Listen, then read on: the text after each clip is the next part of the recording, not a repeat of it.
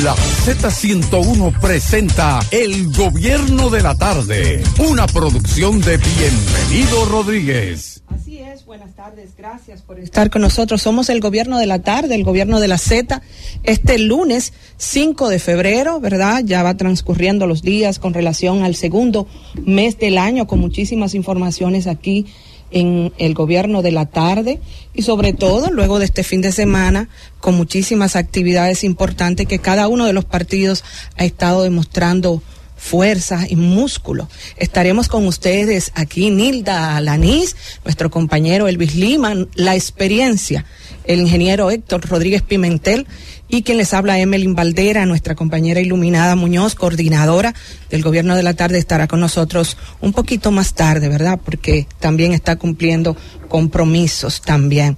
Eh, y decirles, agradecerles también a ustedes, los oyentes, la sintonía, porque eh, cada día, pues Elvis nos reporta en sintonía a través de cada una de las plataformas digitales que tenemos, ¿verdad? Además de la frecuencia habitual. Y recordarle que puede también vernos en el 110 de Claro y en el 90 de Altiz. Este lunes comenzó como un poco extraño porque de repente eh, tuvimos informaciones, yo por lo menos hace mucho tiempo que yo no veía eso, no sé, el ingeniero ya me dirá, pero ver que una persona eh, coja su vehículo y se estrelle contra las puertas del Palacio Nacional, ingeniero, ¿usted lo había visto eso? No, y más por la razón que, que pidió. Así es. Dijo que lo hizo porque Dios lo... Una instrucción divina, ingeniero. Divina, sí, Dios lo mandó. Y, ¿Y cómo Dios lo mandó a destruir el palacio? ¿Qué fue? Así, eso es lo que no entiendo. Pero a propósito de esa situación, escuchando a una persona que supuestamente muy amiga de, de, esta, de este hombre, ha dicho que él pasa por un momento de depresión profunda.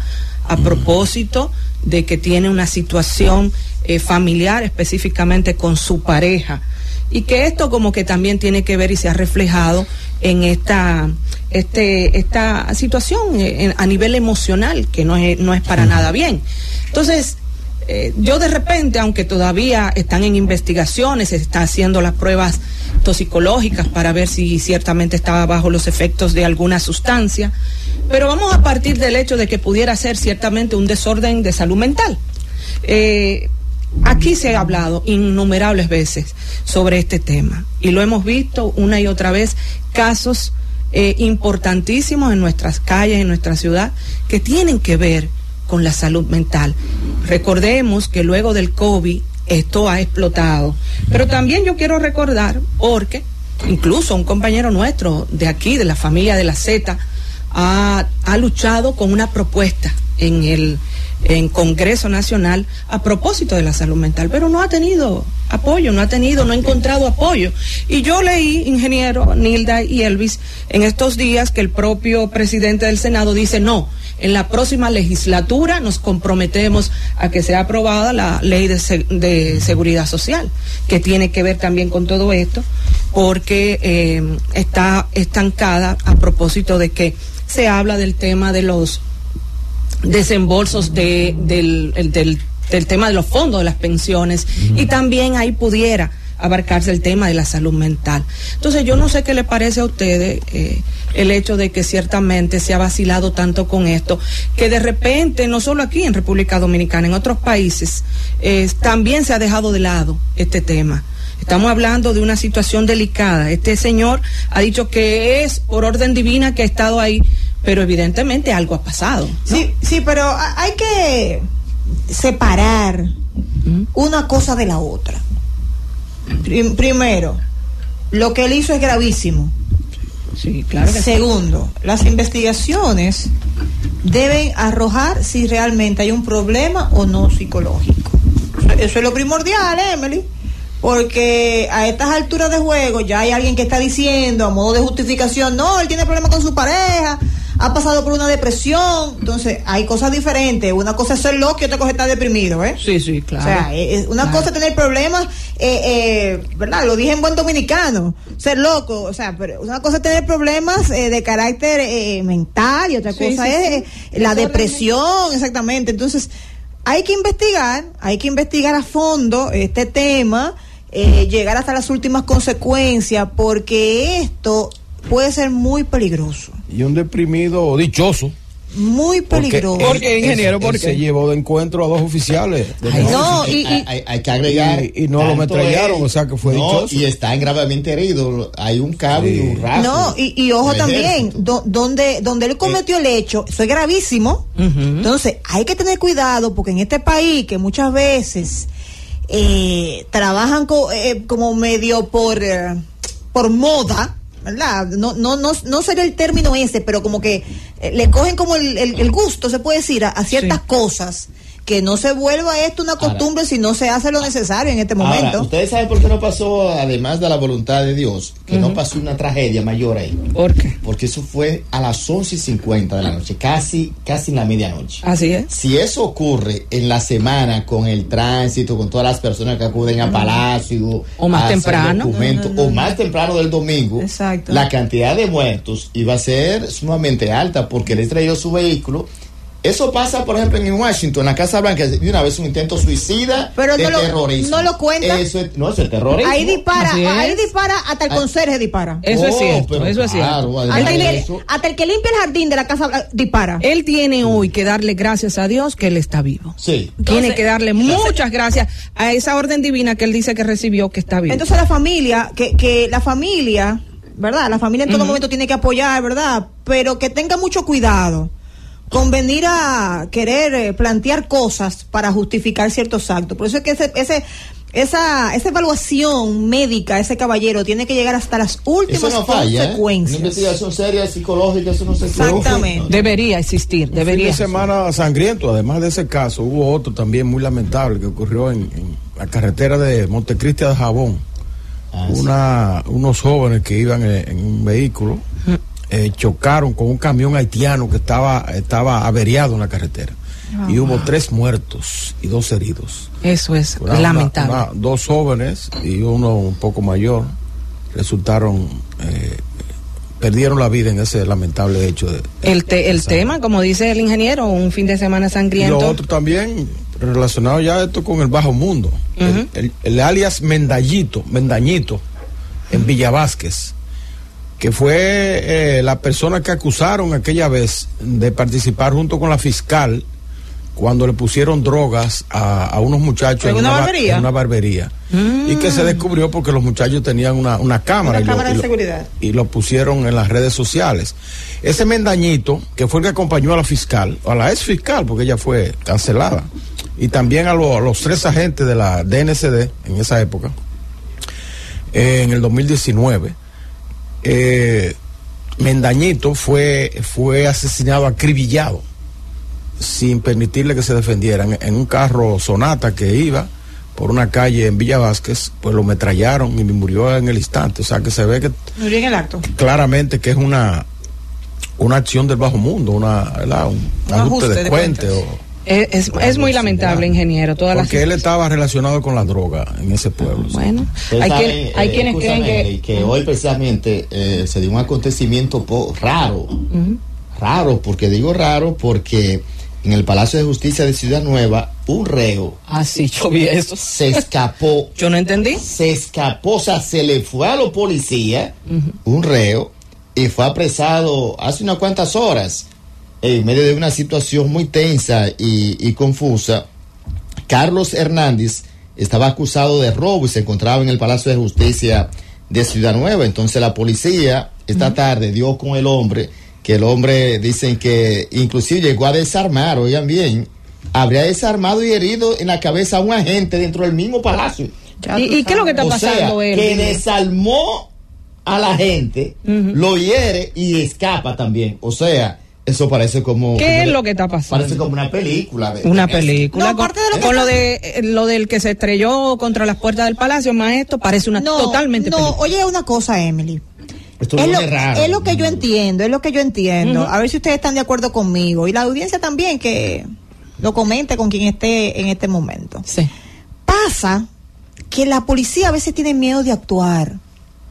Porque en otros países, cuando usted inclusive atenta contra un policía, usted sabe cuál es su, su final. Usted No, sabe no, no, no, que no atenta. Usted, osa pensar que va a atentar. Usted sabe cuál es su destino. Entonces aquí un policía, se le hacen tan cuesta arriba, saber que ahorita viene y le da un, un balazo a esa persona eh, eh, por defenderse, porque la persona le está tratando de quitar el arma y le da un balazo, y, y es cárcel que lleva.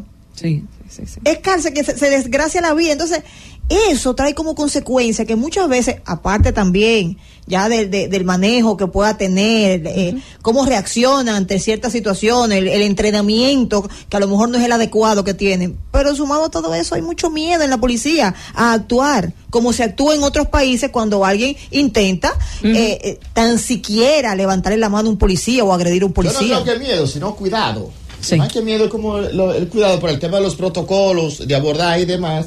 Y también por el régimen de consecuencias que establecen. Es lo que le establecen digo, es lo que le digo. En Estados ¿sabes? Unidos, en Estados Eh, Unidos usted ve que nadie se atreve. Bueno, y y si se atreven, saben las consecuencias, ¿eh? Entonces, pero como quiera, independientemente de eso, ese agente, por ejemplo, se le escapó del baño.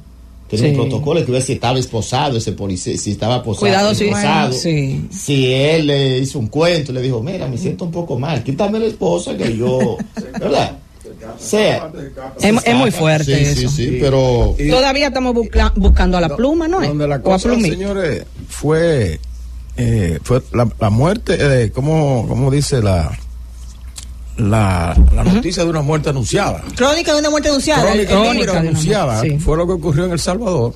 Oh, sí, por otro lado. 85% de los votos, Bukele. Ingeniero, pero 85%. pero- y del Congreso, dos, de 60 legisladores, sacó 58. 58 diputados.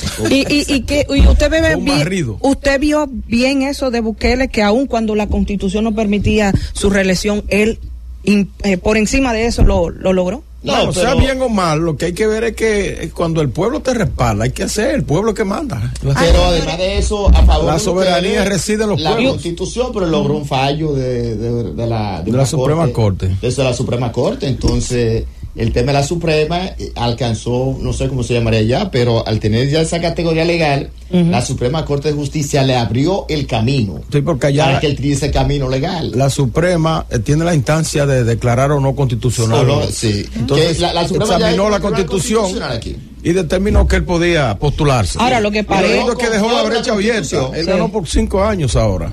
Pero la brecha Que está gane abierta. por 10, que gane por 10, porque señores, que tenemos que entender La que brecha esos está- gobernantes. Sí, dígame, dígame. Está abierta para él seguir en varios periodos. Y es seguro que va a convertir en un, en un presidente vitalicio. Oye, que, Vitalicio. que No, siga, yo- porque. yo, no, yo no creo que vitalicio. ¿Tú por dos no? o tres años. Sí, claro. vitalicio. ¿Cómo va la cosa? Ya va a Señores, tener 10. Hay que, hay que entender algo, hay que entender algo. Lo que ha hecho Bukele en ese país, él mismo lo decía, o sea, lleva- llevamos este país de ser el más peligroso Así es. a ser el más seguro. ¿Qué es lo que quiere la gente? Yo no creo que todavía sea el más seguro, ¿eh? No, pero eh, pero pues, va exactamente. encaminado. Pero ¿qué es lo que quiere la gente? La, quiere, la gente quiere seguridad, la gente quiere andar por las calles. Eh, entonces, hay que ver, yo no sé si... Y quiere autoridad. y quiere autoridad. Entonces, ¿qué pasa? Como hubiera dicho el penco, a él lo aspiraron. Ay, Dios mío, Nilda. A él lo aspiraron y entonces él... Francis, vamos. El gobierno de la tarde. El gobierno de la tarde. Así es, estamos de regreso en el gobierno de la tarde, este lunes 5 de febrero, y es importante a esta hora de la tarde recordarles que también pueden seguir todas las informaciones del día a día, pues en nuestro portal Z Digital, para que usted también esté enterado de todo lo que sucede. Eh, interesante saber las declaraciones de que un recluso habría mandado a matar al abogado Santiago Reyes, que se dio a conocer esa lamentable noticia que se dio a conocer en estos días.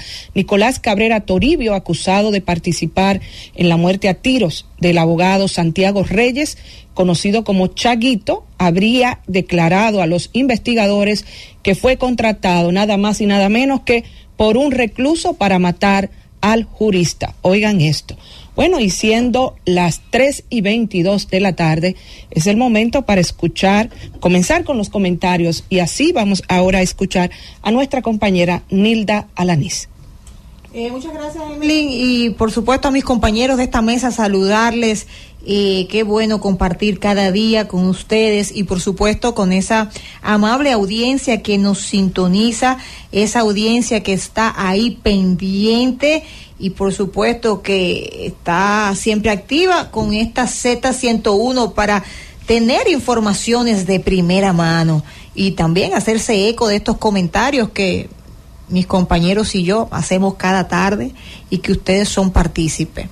Como siempre he dicho, agradecida inmensamente por la oportunidad que me dan de compartir eh, mis comentarios cuando los cuelgan en las diferentes plataformas de redes sociales. Me gusta leer sus comentarios, algunos lo contesto, otros no, por son a, a, veces la cantidad, pero sí me gusta interactuar con ustedes a través de esa plataforma. No, no se mida, escriba.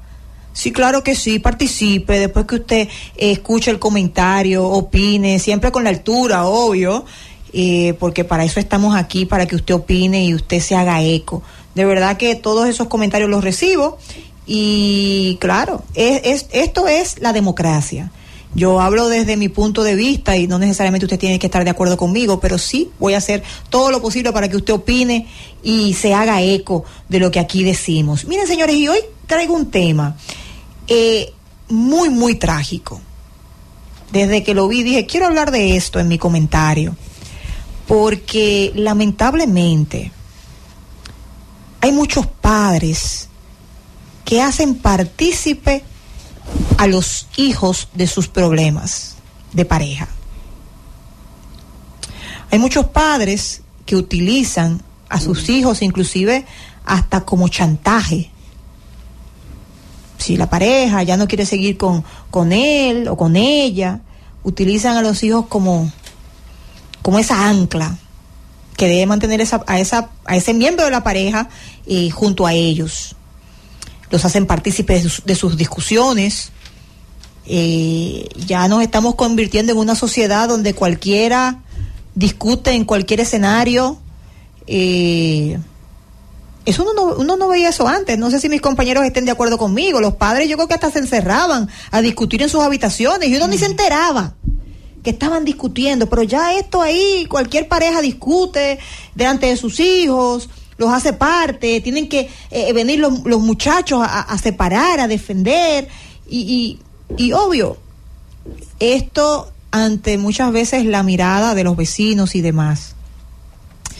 Y esto debe llamarnos poderosamente la atención, porque los niños, los adolescentes, no tienen por qué involucrarse en discusiones de, de sus padres no tienen ni deben.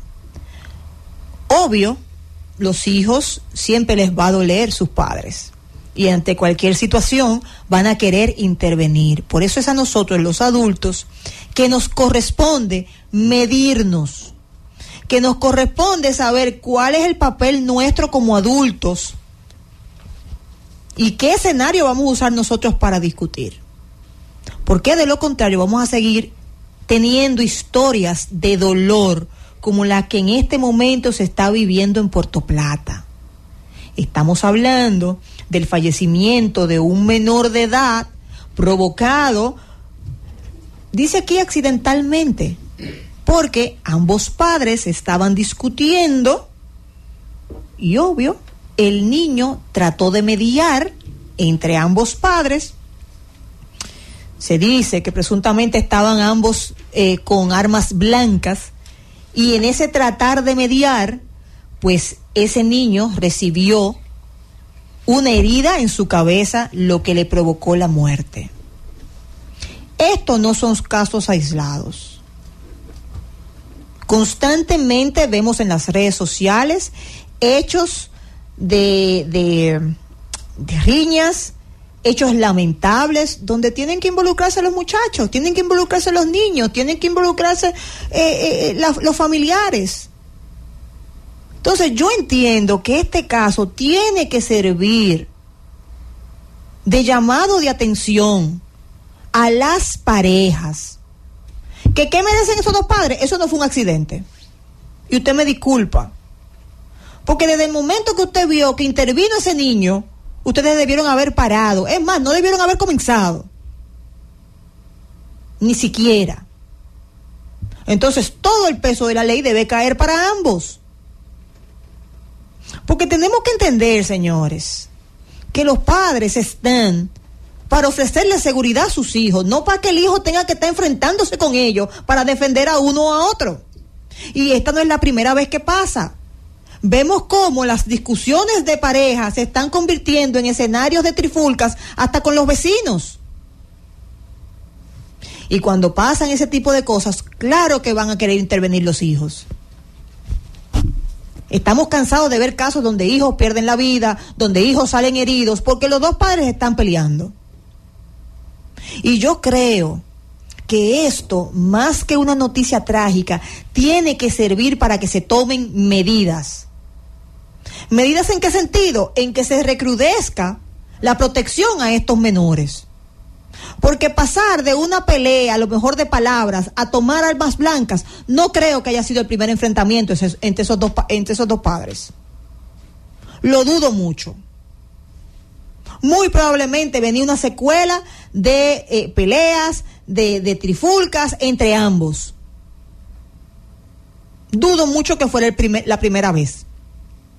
Pero ya dejamos que llegara la situación hasta este momento hasta que se perdiera la vida de ese, de ese niño que lo que fue fue intervenir para proteger a su madre, a su padre, para evitar la desgracia de la que él fue víctima. Entonces estos micrófonos que nos dan la responsabilidad de hacer llamados de atención, los estoy usando hoy para que se entienda y los padres entiendan que las discusiones de pareja, primero no deben pasar a los golpes, no deben pasar a la violencia porque para eso somos adultos, tenemos raciocinio. ¿Qué hacen los animales cuando van a pelear? Eh, si son, eh, se, se, se, aruñan, se dan con la cabeza. Eh. Entonces usted, usted es un ser humano, usted no puede actuar por instinto, porque por eso nos diferenciamos de los animales. Entonces, hagámonos eco de esta información. Si usted está viendo que se está repitiendo ese escenario en una pareja al lado suyo, llame a la policía.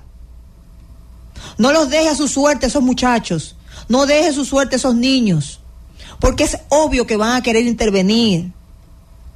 Claro que sí. Porque usted quiere proteger a sus padres. Entonces, muchas veces los mismos vecinos que están viendo que eso, se, eso es reiterativo, esas peleas, Dicen, no, hombre, en, pleito de, marido y mujer no nos metemos. Sí, métase, porque de lo contrario vamos a seguir teniendo tragedias como la de ese niño. Porque nadie seguro hizo nada en ese momento. ¿Y a quién le tocó? Al niño. ¿Y quién hoy no, no, no, no puede decir nada? El niño. Porque trágicamente falleció. Y si tiene más hermanitos, pues ya doble tragedia. Los, otros niños se quedan sin padres y también se quedan sin ese hermanito. ¿Y por qué? Por ir a defender. Entonces, ese es el llamado mío del día de hoy, a que los padres sean prudentes, no hagan partícipes a sus hijos de discusiones, discuta con la boca, siéntese a hablar como la gente. Usted es diferente a los animales que actúan por instinto. Para eso Dios le puso el raciocinio. Evítele malos ratos a sus hijos.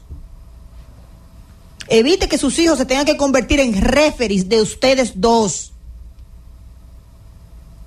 Porque al final la tragedia ya está enlutando esa comunidad, esa casa. Y así a muchas otras casas de mi país las ha enlutado, porque nadie fue capaz de tomar un teléfono, llamar a la policía y evitar que los hijos de esas familias se convirtieran en árbitros de padres irresponsables que prefirieron la violencia por encima de sentarse a hablar como la gente y proteger a sus hijos de ese círculo vicioso que los arropaba. Francis. El gobierno de la tarde. El gobierno de la tarde. Estamos de regreso en el gobierno de la tarde, el gobierno de la Z, este lunes 5 de febrero. Tres turistas murieron y una dominicana resultó herida ayer durante un accidente de tránsito entre una jipeta y un autobús, específicamente en la avenida Gregorio Luperón en Puerto Plata. Los ciudadanos, eh, las víctimas son ciudadanos estadounidenses. Se habla de Gerson Leonardo Tapia, de 54 años, es su nombre, uno de ellos. Leonardo Jairo Cuevas, de 48 años, y Benoit Surer, de 48 años también. Eh, pues lamentablemente fallecieron a causa de un trauma, trauma craneal encefálico. A propósito de que al inicio del programa el ingeniero decía que fue un fin de semana sangriento y bueno, sí, Además, muchos siguen los accidentes de tránsito y esto nos hace mucho daño, sobre todo cuando estamos vendiendo a República Dominicana como un destino turístico de importancia.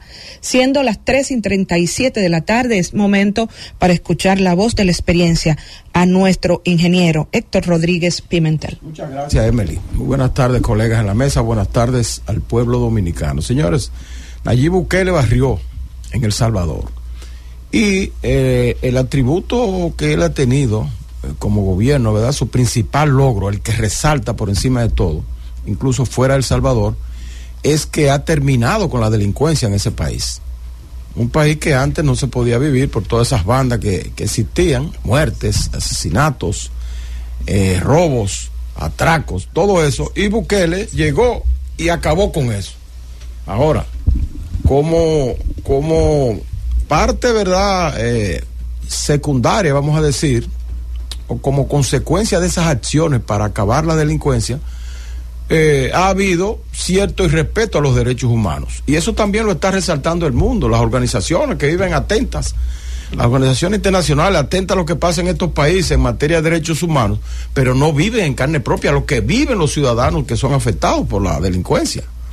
Y en el caso de El Salvador, la gente le agradece a Bukele que que de una manera o de otra, como fuera, haya, eh, le haya puesto un stop a, todos esos asesinatos y atracos que ocurrían en El Salvador. ¿Qué ha hecho él? Ha construido cárceles de extrema seguridad y ha encerrado a esta gente.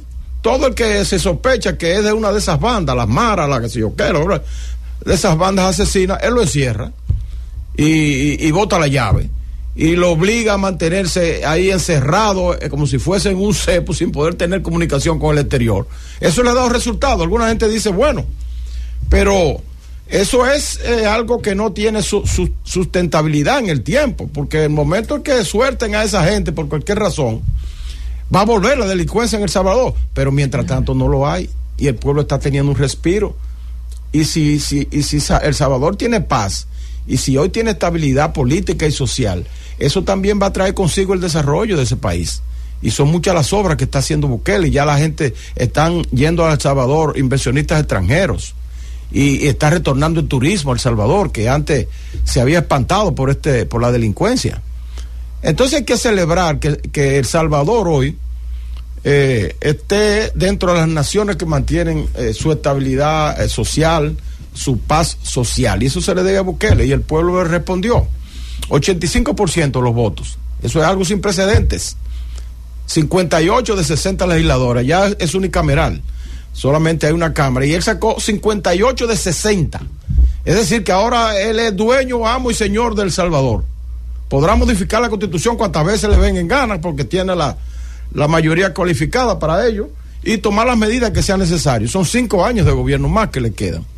Y él dijo, en estos cinco años, después de haber pacificado El Salvador en estos cinco años, es que yo voy a hacer la obra que quiero para El Salvador. Vamos a esperar que eso sea beneficioso. Ahora, fíjense ustedes, si comparamos El Salvador con la República Dominicana, las cárceles, podemos darnos cuenta que las cárceles son eh, una fuente eh, primaria de, de la delincuencia. Usted al meter preso a un delincuente, si usted no mantiene ese delincuente aislado de la población, es posible que la cárcel sea un refugio adecuado para él seguir delinquiendo. Y aquí se ha demostrado que es así. Una vez yo recuerdo una declaración de Roberto, eh, de Roberto, eh, Roberto, Roberto, el que, que estaba en, el ex rector de la UAS. Santana, Santana. Roberto Santana, que eh, era, fue director de las cárceles del nuevo modelo. Sí, sí.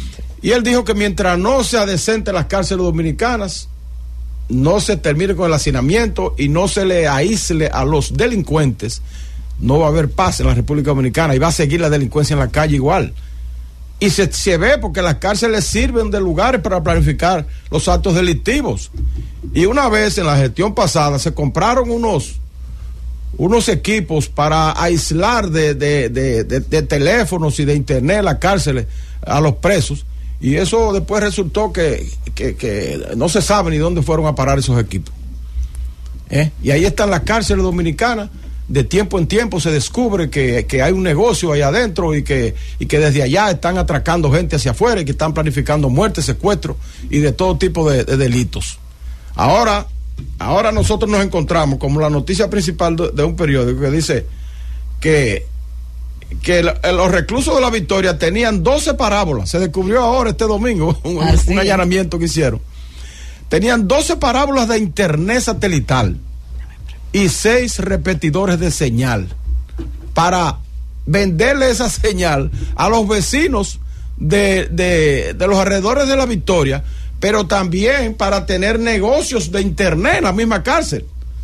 Pero eso hace, hace menos de un año que se hizo el mismo allanamiento en la Victoria y se descubrió todo, se descubrieron todo tipo de armas. Eh, eh, había una, estaba operando un, centro de internet para venderle también a la gente de, del municipio de la Victoria, desde la cárcel. Eso se hizo hace un año y ahora vuelve y se repite. Y entonces solamente dan la noticia, pero no dicen quién era que lo estaba, que, que tenía eso organizado. Porque usted puede tener seis parábolas, 12 parábolas de internet eh, satelital Starlink y seis repetidoras de señal. Usted lo puede tener estando preso en la cárcel y que no lo sepa la administración de la cárcel. Y que los oficiales de ahí no saben nada. Y ahora van de que con la sorpresa encontramos estos equipos aquí que estaban de que tapados con una sábana. Pero esto, esto, esto no tiene madre, señores. Esto, entonces dan la noticia, pero no dicen desmantelamos eso y los responsables son el oficial fulano, eh, eh, sultano, el que administra la cárcel y están presos para ser sometidos a la justicia. No se dice eso. Entonces, ¿qué hace usted con un allanamiento ahora? Y, y, y todo el mundo sabe que desde las cárceles se vienen produciendo con todo tipo de trucos eh, eh, actos delictivos. Uh -huh. Todos los días usted ve en el internet, en Facebook, en, en, en, en todas las redes sociales, páginas falsas que crean eh, de manera tecnológica con aparatos como este, como, como, como, como este que, que acaban de, de, encontrar en la, en la cárcel de la Victoria, páginas falsas de venta que usted entra y compra cosas y con su tarjeta la da y después resulta que, ese, que no existe ese negocio y, le, y lo estafan y, y, le, y le cogen los datos suyos de su tarjeta y del banco y le, le, le sacan, le vacían la cuenta. Todo eso, eso se da todos los días. Y es desde, la, desde las cárceles que eso se hace. Porque cuando usted está preso tiene 24 horas sin hacer nada para... Y si tiene una, una computadora y usted sabe algo de eso, y una parábola que usted pueda comunicarse y mantener ese negocio de internet. Oiga, entonces señores, hasta que nosotros no hagamos lo que dijo Roberto Santana y lo que ahora Bukele le ha demostrado al mundo, le ha demostrado al mundo con las cárceles de superseguridad y con esos delincuentes presos, nosotros no vamos a terminar con, eh, con, con, con, los índices, altos índices que tenemos de, de, inseguridad, de, inseguridad, en la calle. Fíjense, este fin de semana, si usted contabiliza todo lo que pasó este fin de semana, hubo, hubo a, a, a, muertos. En, en, Santiago han matado cinco abogados. Y todo el mundo sabe que eso es el bajo mundo. Uh -huh. ¿Eh? Que esos son actos delictivos, de ajuste de cuenta y de, y de, y de todas esas cosas. Y quién sabe si es desde la cárcel que se planifican. Seguro que sí, que una gran parte de ellos es desde las cárceles. El, el mendañito de, de Villabaque, que tiene un historial, ha estado preso varias veces por asuntos de narcotráfico y andaba ahí en la calle en un carrito, acaban de ajustarle la cuenta. Bueno, todas esas cosas que están ocurriendo aquí en la República Dominicana se debe en gran parte a que no hemos querido organizar las cárceles dominicanas y estamos con el jueguito este como si uno fuera relajo. Encontramos uh, tanta parábola, tanta, tanta cosa. Lo encontramos, sí. Fueron allá y lo encontraron. Ay, qué sorpresa. ¿Eh? No sabían que eso estaba ahí. Y entonces no castigan a lo que estaba ahí. Terminen con eso porque es muy fácil terminar la cárcel con ese negocio. Eso es muy fácil. ¿O es que necesitamos crear el Ministerio de Justicia para sacar eh, la, la, dirección de prisiones, sacarla de, la Procuraduría, porque está muy ocupada en el combate a la corrupción y, otros delitos? Y entonces tenemos que cre eh, crear el Ministerio de Justicia para que ahí pase la dirección de, de cárceles. O hacerla autónoma, convertirla en un instituto. No, no es asunto de cambiar nada, es asunto de, de accionar en contra de esas cosas, que es muy fácil. Porque eso ocurre en la Victoria, pero está ocurriendo, todo el mundo sabe, en San Pedro y Macorís, y está ocurriendo en Mavi, está ocurriendo en La Vega, porque se ha repetido eso igual, y en, Santiago, y en Montecristi, en Dajabón, en todas partes. Entonces, tenemos ahí el 60, no sé ya qué por ciento es, 60 o 65 por ciento de los presos que no lo ha visto nunca un juez y están ahí presos, tirados en las cárceles. La cárcel de la Victoria que se hizo para 700 presos, ahí hay 5 mil y así cada una de las cárceles. Y la delincuencia eh, donde más reina es en las cárceles dominicanas. Entonces estamos criticando a Bukele que los derechos humanos, no, Bukele le dio resultado. Le dio resultado poner la cárcel de, alta seguridad. Va que desde las cárceles de Bukele no, no se organizan atracos, ni, ni, ni robos a través de las redes sociales. Ah, porque usted no va a tener ahí un teléfono ni una parábola de internet como lo, como lo descubrimos ahora en la victoria. Entonces, señores, vamos a ponerle atención a eso si es que queremos seguir progresando. Este país va para adelante. Este país va, va cada día eh, eh, progresando más. Pero tenemos el lastre de la delincuencia, que es una espinita que tenemos ahí. Y que por más que querramos y que mejorarlo, haciendo reuniones, no vamos a lograr nada hasta que no resolvamos ese problema. De manera que la Procuraduría resuelva el problema de las cárceles. Resuelva esa porosidad que hay en las cárceles para organizar actos delictivos. Y usted verá que baja la delincuencia en la República Dominicana. Vámonos, Francis. El gobierno de la tarde. El gobierno de la tarde. Estamos de regreso en el gobierno de la tarde. Ya está con nosotros nuestro compañero Fausto Montes de Oca, porque Fausto, algunos preguntaban también por ti, de nuestros oyentes, ¿verdad? Tus seguidores, sobre todo. Entonces, qué bueno que ya estás con nosotros. Sí, estamos aquí porque siempre he dicho, Emily, buenas tardes, compañeros acá, que hacer comunicación no es un trabajo. Si fuera un trabajo no viniera. Sí. Esto es una pasión. Una pasión. O sea, comunicar, hablar con la gente y demás. Así de es. manera que buenas tardes. Buenas tardes. Y a propósito de que estamos a 14 días, señores, 14 días de las elecciones municipales y que eh, a medida que van llegando, ¿verdad? El día de las elecciones, comienzan las guerras de encuestas. Eh, por un lado, el presidente Abinader asegura que eh, tiene los números, que está sobre unos números sólidos y sus candidatos. Y por otro lado, a propósito de que estuvo muy activo en el fin de semana, estuvieron por, por La Vega los candidatos del PLD, le responde Danilo Medina, y está esta nota en nuestro portal Z Digital, que son tonterías. Esperemos el 18 de febrero específicamente. Danilo Medina ha dicho que el pueblo dominicano hablará el próximo 18 de febrero de este año porque es cuando, ¿verdad? En las urnas, cuando se realizan las elecciones. Eh, y a propósito de esas declaraciones que ha dado el presidente Danilo Medina, presidente del PLD, que ha estado muy activo específicamente en esta curva ya eh, de cara a las elecciones municipales, nos gustaría primero escuchar a los compañeros en la mesa sobre esta, sobre esta opinión de Danilo y después ya escucharemos al pueblo, a nuestros oyentes, porque la Z siempre ha sido, ¿verdad?, una emisora en la que los oyentes son importantes. Mira, en, en ese sentido, yo pienso que los políticos, cuando hablo de políticos, hablo de todos los políticos. Sí. No hablo de un partido ni de un político en específico. Obvian que los dominicanos son el pueblo de toda América Latina que más cultura política tiene. Es una cosa increíble. Aquí hay dos pasiones, que es el béisbol y la política. Entonces, yo no sé por qué que los dirigentes políticos pierden su tiempo en los de ahora, los que estuvieron, los que vendrán, pierden su tiempo en querer, en pretender construir una percepción en base a estos métodos que bien usados son científicos, pero mal usados son métodos de manipulación.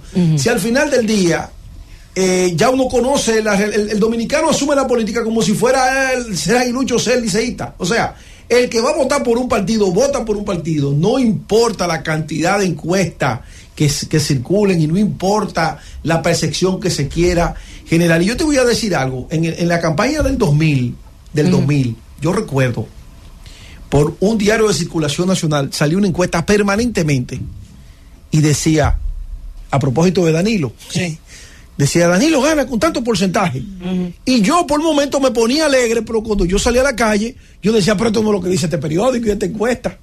O sea que hay una encuesta que es la que uno percibe en la calle, en el carro público, en el metro, en la once, en los supermercados. Y esa, esa encuesta va más allá de cualquier encuesta que tenga como eh, propósito, vamos a decir, cambiar la voluntad de un pueblo. Pero mira, las encuestas si nos remontamos un poco a su historia, la, la, la, George Gallup, que fue un periodista y profesor universitario famoso y gran matemático, que fue el creador de esa firma prestigiosa, y desde Joseph Napolitan, que es uno de los consultores políticos en materia de comunicación, pionero, el padre de la, de la comunicación política, lo tienen muchos expertos.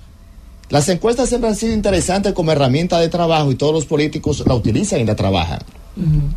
Ahora, hay gente y políticos que por su naturaleza como que no le cae bien decir algunos aspectos independientemente de la posición donde se encuentren. Señores, fue el PLD uno de los partidos políticos en la historia de la República Dominicana que más firma encuestadora ha traído a la República Dominicana y el partido, me atrevo a decir, con conocimiento de causa, que más ha invertido y el partido que mejor se maneja con las encuestas para fines de trabajo, para fines de orientación y para fines hasta de manipulación. Señores, hay una firma encuestadora famosa que fue la que utilizó precisamente Danilo Medina y en aquel momento, 2016, 20, porque hay que reconocer, siempre he dicho que Danilo es un gran estratega, eso no se le puede decir, pero ha sido Danilo Medina el que tuvo en sus hombros esa firma encuestadora que por muchos años Danilo decide desafiaba y decía, señores, las encuestas no se equivocan. Y aunque las encuestas son una realidad del momento, ciertamente difícilmente una encuesta, tres firmas encuestadoras serias, logren equivocarse. Por eso ahí me extraña que Danilo Medina hoy esté desprestigiando las encuestas cuando él sabe que son una herramienta de trabajo fundamental y que él utilizó durante ocho años, ocho fructíferos años, porque Danilo no hizo un mal gobierno, señores. La gestión, la obra de gobierno de Danilo Medina está ahí y la proyectaba precisamente en las encuestas, esa popularidad que le daban a él. Entonces resulta chocante que a 12 días de unas elecciones se estén prestigiando las encuestas. Hay veces que cuando un partido y los candidatos se sienten perdidos, la, la experiencia me dice que es el discurso cuando los números no te dan. Esas son declaraciones normales. Cuando tú estás en una contienda electoral.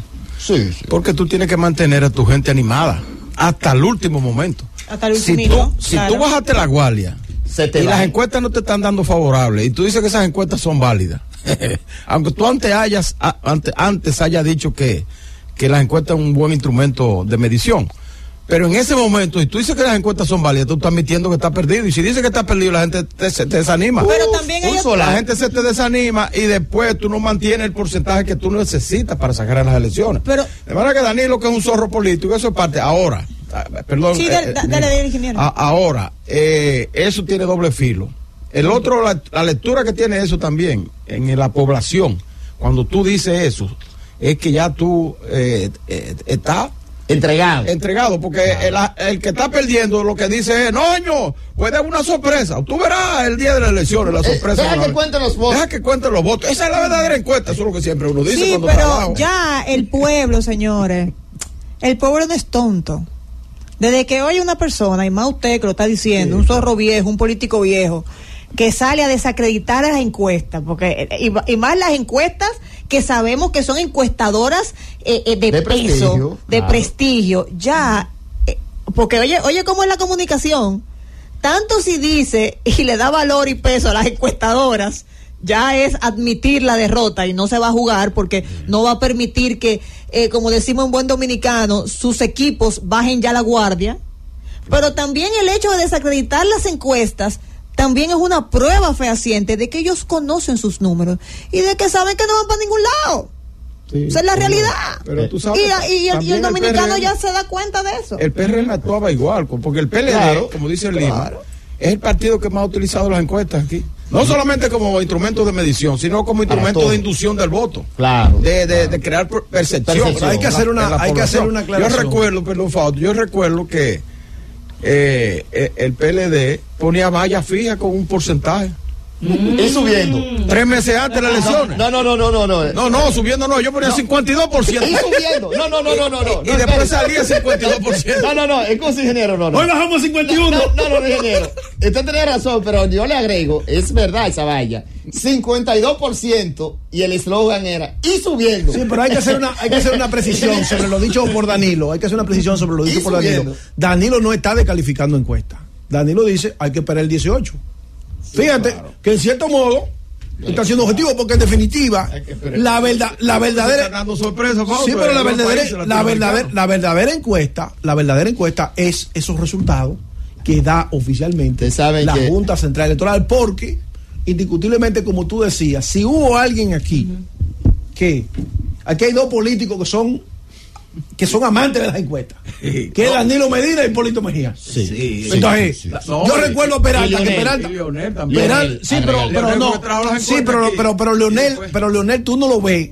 Tú- Leonel no usa ese recurso para hablar de ese recurso que le sale de, de los labios. Por ejemplo, tú escuchabas a Peralta y Peralta cuando te saludaba te decía, tenemos tanto.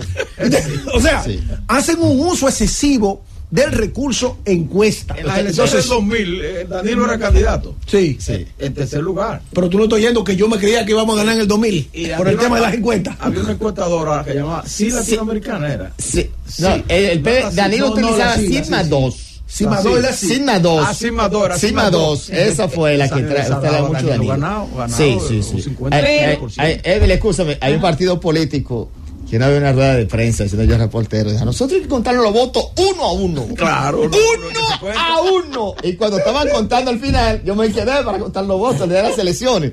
¿Y qué pasa? 45, 46, 47, 48, Francis. 49, 50. Y ahí se quedó todo. El gobierno de la tarde. El gobierno de la tarde. Cuatro y siete minutos en el gobierno de la tarde, gobierno de la Z101. Estados Unidos felicita a Bukele y remarca la importancia de respetar los derechos humanos.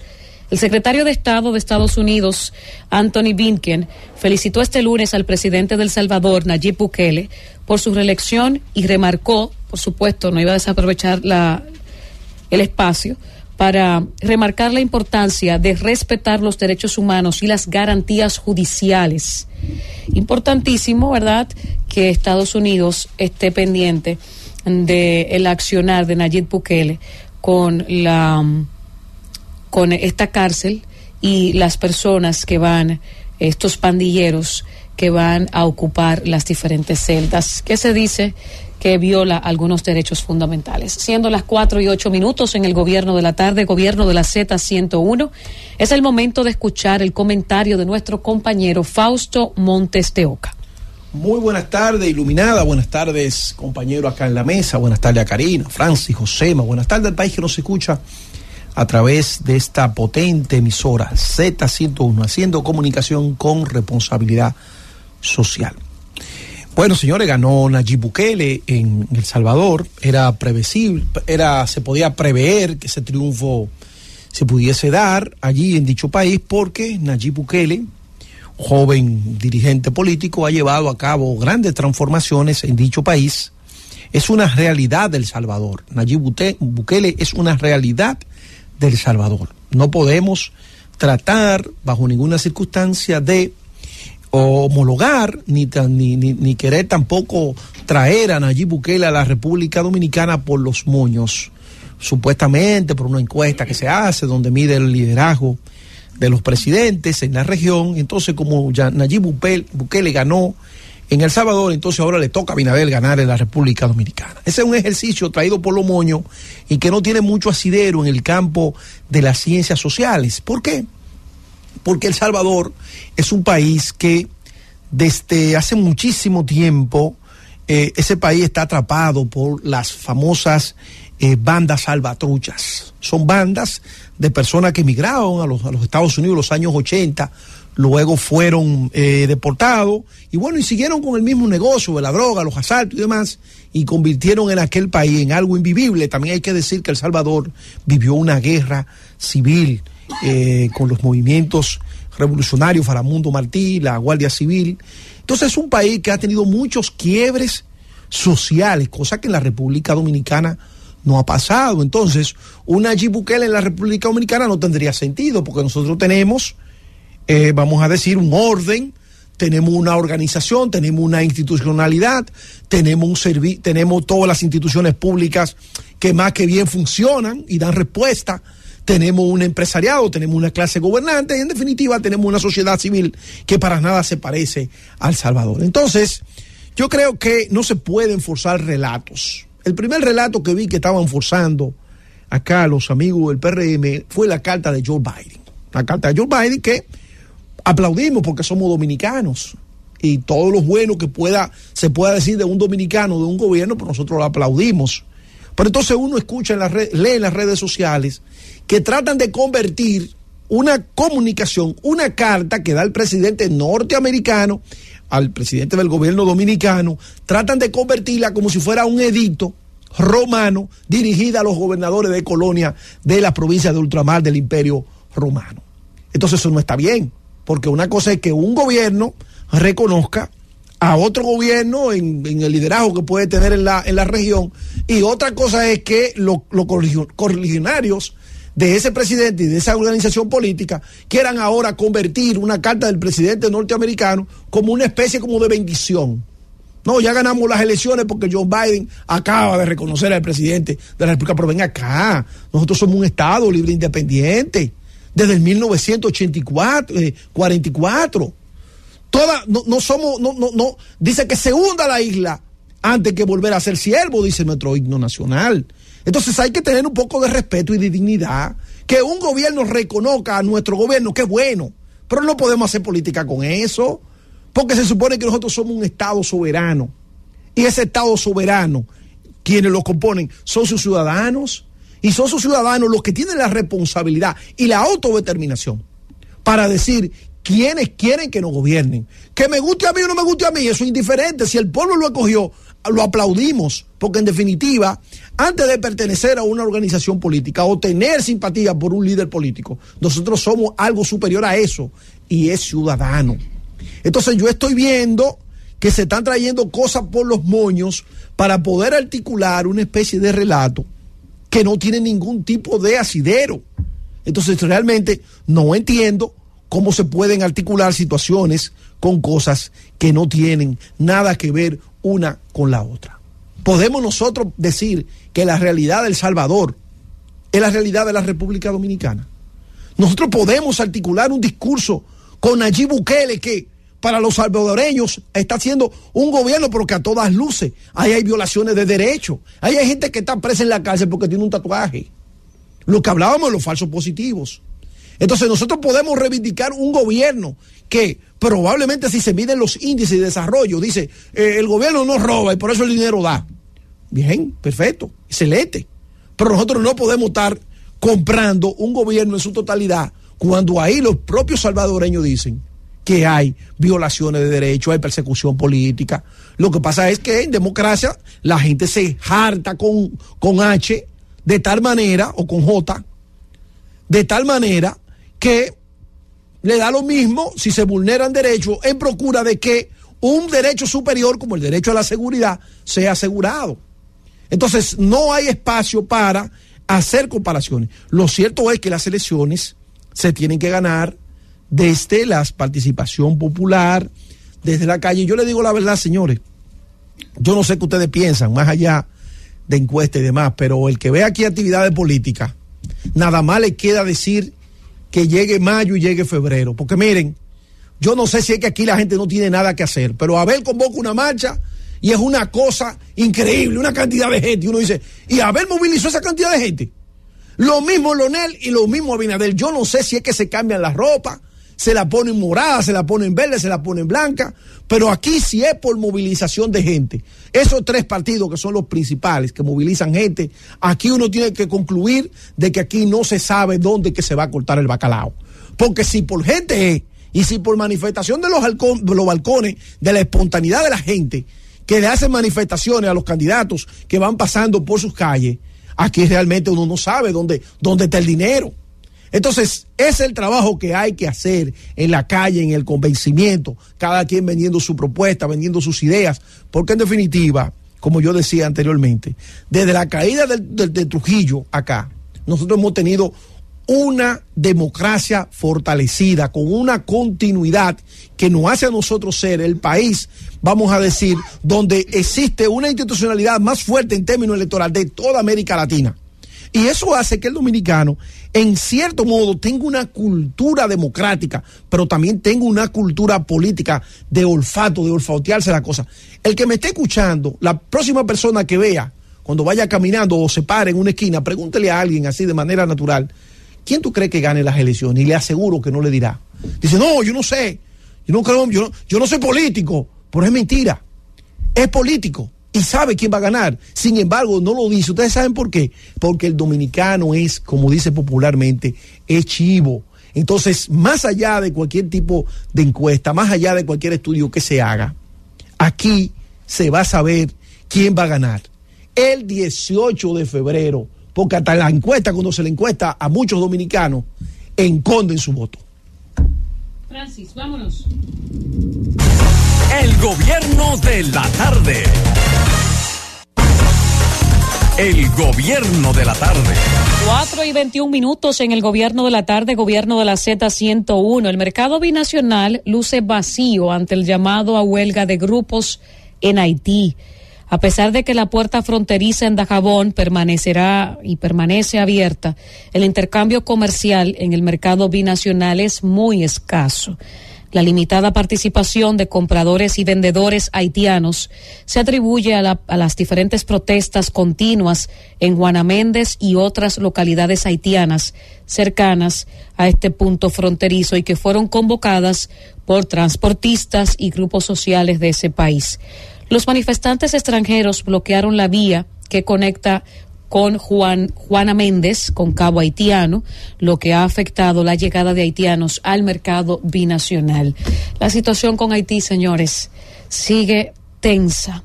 No importa, ¿verdad? Si uno tiene las mejores intenciones, sigue tensa la situación con Haití. Cuatro y veintidós minutos en el gobierno de la tarde, gobierno de la Z101. Es el momento de continuar con los comentarios y corresponde el turno a nuestra compañera Emeline Valdera. Gracias, Iluminada. Bueno, saludar a nuestra gente, nuestra gente que reporta sintonía siempre a través de todos los medios, ¿verdad? Que tenemos, todos los canales abiertos para que ellos puedan estar en contacto directo con toda la producción que hay desde muy temprano aquí en la Z101. Eh, gracias porque reportan, evidentemente, así como Iluminada siempre lo dice, a través del canal de YouTube, a través de cada una de las diferentes plataformas. Gracias por preferir a la Catedral de la Comunicación, la Z101, en este lunes 5 de febrero. Me ha llamado mucho la atención algo.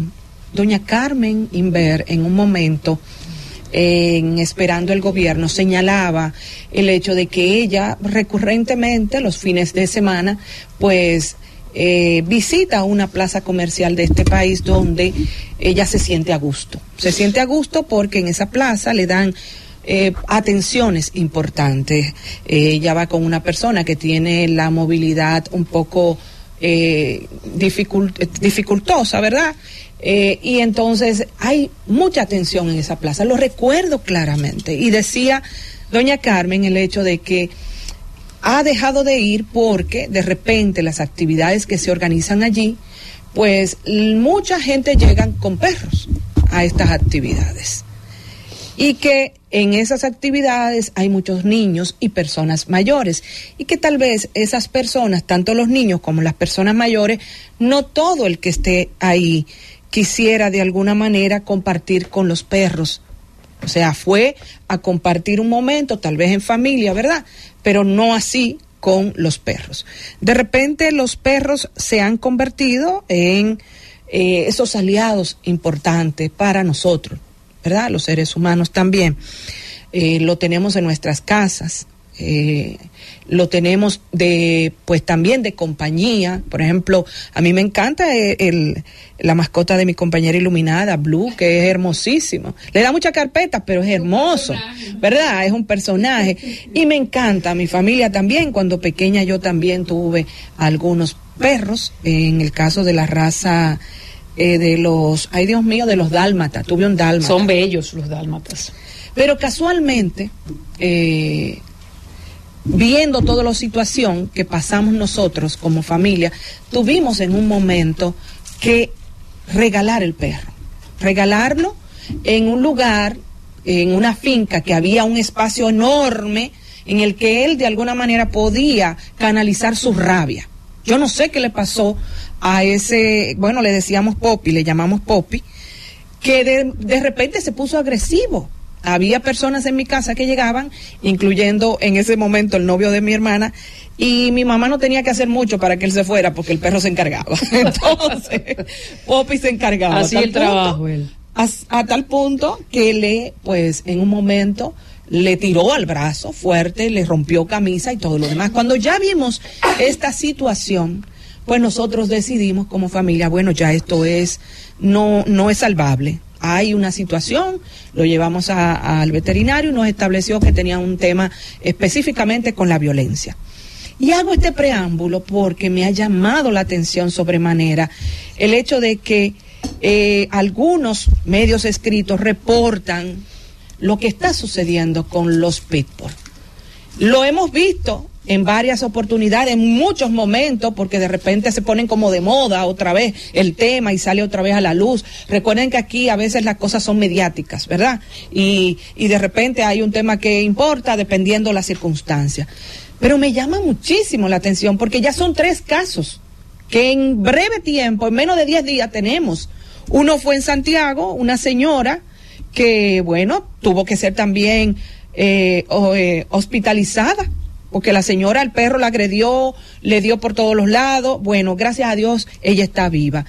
Pero el más reciente es de un niño, un niño de 8 años, que el perro, también un pitbull, pues de un vecino, le mordió todos los muslos.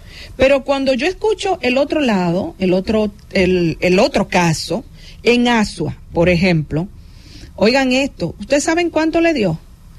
300 y pico. Dice que 306 puntos le dieron a ese adolescente en diferentes partes del cuerpo. Hay eh, el de la señora, el que agredió a la señora, voló la cerca. Sí. Y yo me río mucho porque mi mamá siempre decía, no, que la gente te dice, no, que el perro no hace nada, que no hace nada, él no hace nada. Y mami siempre me decía que si tenía dientes podía hacer cualquier cosa. Sí, es verdad. Entonces, digo esto realmente, pero es preocupante, es preocupante porque también hay una ley, la ley 248-12 sobre protección animal y tenencia responsable.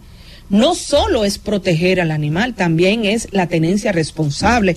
Y en este caso, pareciera que estos ciudadanos que son dueños de estos animales no hay, no han actuado con responsabilidad. Dicen que sí, que son animales eh, amistosos, que, que no hay ningún problema, pero no. Yo buscando información al respecto dice que la mayoría de las veces el origen del comportamiento agresivo viene justamente, no solo en gen, no tiene que ver tanto en lo genético, sino en los fallos de la socialización.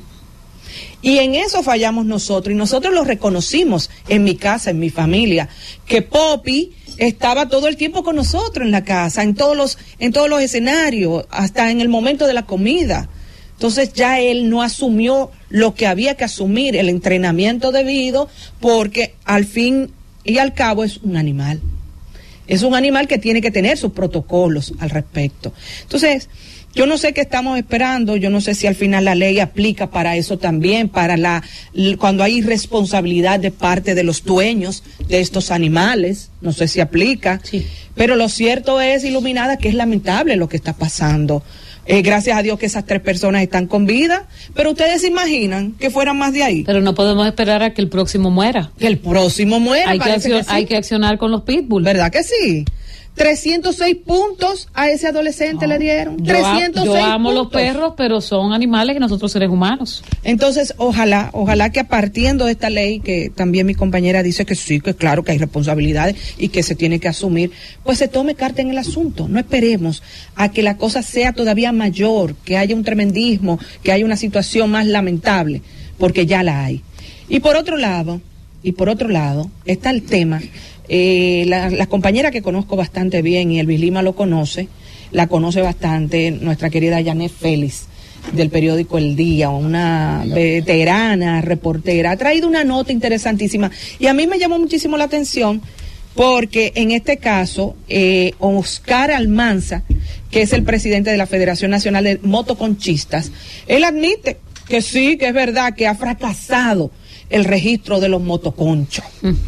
Pero él está culpando específicamente al Intran de la ineficiencia del Intran como órgano rector en cuanto al tema del transporte. Pero me llama muchísimo la atención que esta organización que tiene 40 mil afiliados, dice él, en 27 provincias del país, no haya aportado para que también ese plan funcione porque solamente se puede criticar, porque porque él dice que no, que no funcionó, porque oigan esto, que no querían pagar el impuesto de 600 pesos. y usted, Oscar, ¿qué usted hizo para que sus afiliados, en este caso 40 mil, ¿verdad? Motoconchistas, pudieran también ir y estar registrados debidamente. Pero donde también me llama muchísimo la atención es que él dice que no, que los motoconchistas no son lo que tienen que ver con toda la alta tasa de, de, de muerte que hay en los accidentes. Oigan esto, el viernes pasado, el viernes pasado estando en un lugar, eh, tuve que ver la cómo muchos se afligían ante la muerte de un seguridad de ese negocio en el que yo estaba. ¿Y cómo murió? Él en un motor y otro en un motor. Se enfrentaron de frente, chocaron de frente. Uno iba a alta velocidad. Y dice él que los motoconchistas no tienen la responsabilidad de tantas muertes en, en el tema del el tránsito. Sin embargo, en el 2022, la cifra de los fallecidos cerraron nada más y nada menos en 2921 y decía en ese momento que todavía era Hugo Vera el, pre, el director del Intran que poco más de la mitad fueron por accidentes de motores. Yo no sé si Oscar Almanzar escuchó estos datos y está al tanto de estas cifras. Lo que yo sí sé es lo que nosotros, los ciudadanos, vemos en las calles. El desorden que hay en torno, no solo al tránsito a nivel general, sino también con los motores. Los motores han contribuido enormemente a la situación que tenemos, a, a, los a los accidentes que tenemos. Todavía al día de hoy hay una periodista muy querida por mí que llora la muerte de su hermana a manos de un motorista. Saliendo de un transporte público, el motorista se la llevó de frente. Y este señor dice que no, que no es así. Yo lo que sí espero que realmente en algún momento, si tenemos que orar, ¿a quién tenemos que orar? o elevar oraciones o prender velones para que ciertamente nuestras autoridades tomen carta en el asunto. Sobre todo, con este tema que es tan lamentable, el tema del desorden en los, en los motoconchos. Francis, vámonos. El gobierno de la tarde. El gobierno de la tarde.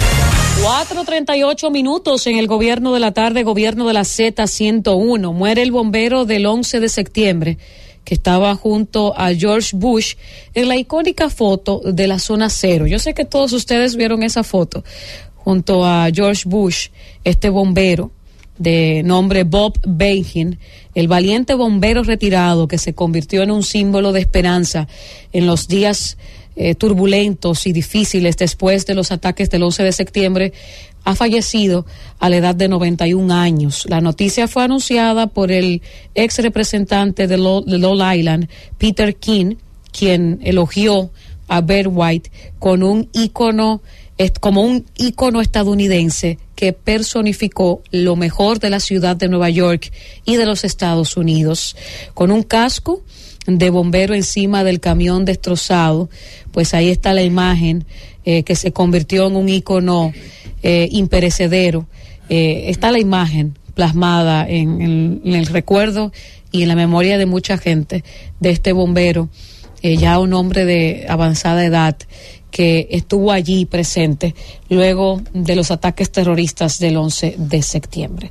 Siendo las 4 y 39 minutos, 4 y 40 minutos en el gobierno de la tarde, gobierno de la Z101, es el momento de continuar con los comentarios y corresponde el turno a nuestro compañero Elvis Lima. Buenas tardes, compañeros. Qué bueno estar con todos ustedes. Pleno lunes me presentó iluminada Juan Luis, 440. Sí, me presentó. Sí. Esa estrella bueno. de Juan Luis Guerra. Bueno, señores. Suscríbase al canal de YouTube, dale a la campanita, ¡cling! Y así usted se mantiene bien informado de todo lo que pasa aquí y el resto del mundo. Un lunes con muchas informaciones. Definitivamente el ambiente político muy, muy caldeado en la República Dominicana. Sin embargo, la región, hoy lunes, la, la región amaneció con noticias interesantes, siendo Bukele una tendencia principal desde ayer, y esa concentración de votos y cómo los salvadoreños se mantuvieron votando y elogiando prácticamente la obra de gobierno del presidente Bukele. En medio de esa celebración, me llamó muchísimo a mí la atención el tema del liderazgo regional para entrar en detalles con lo de la carta del presidente Biden al presidente Abinader. América Latina, si bien es cierto en los últimos años, ha tenido un decaimiento desde el punto de vista del liderazgo como tal.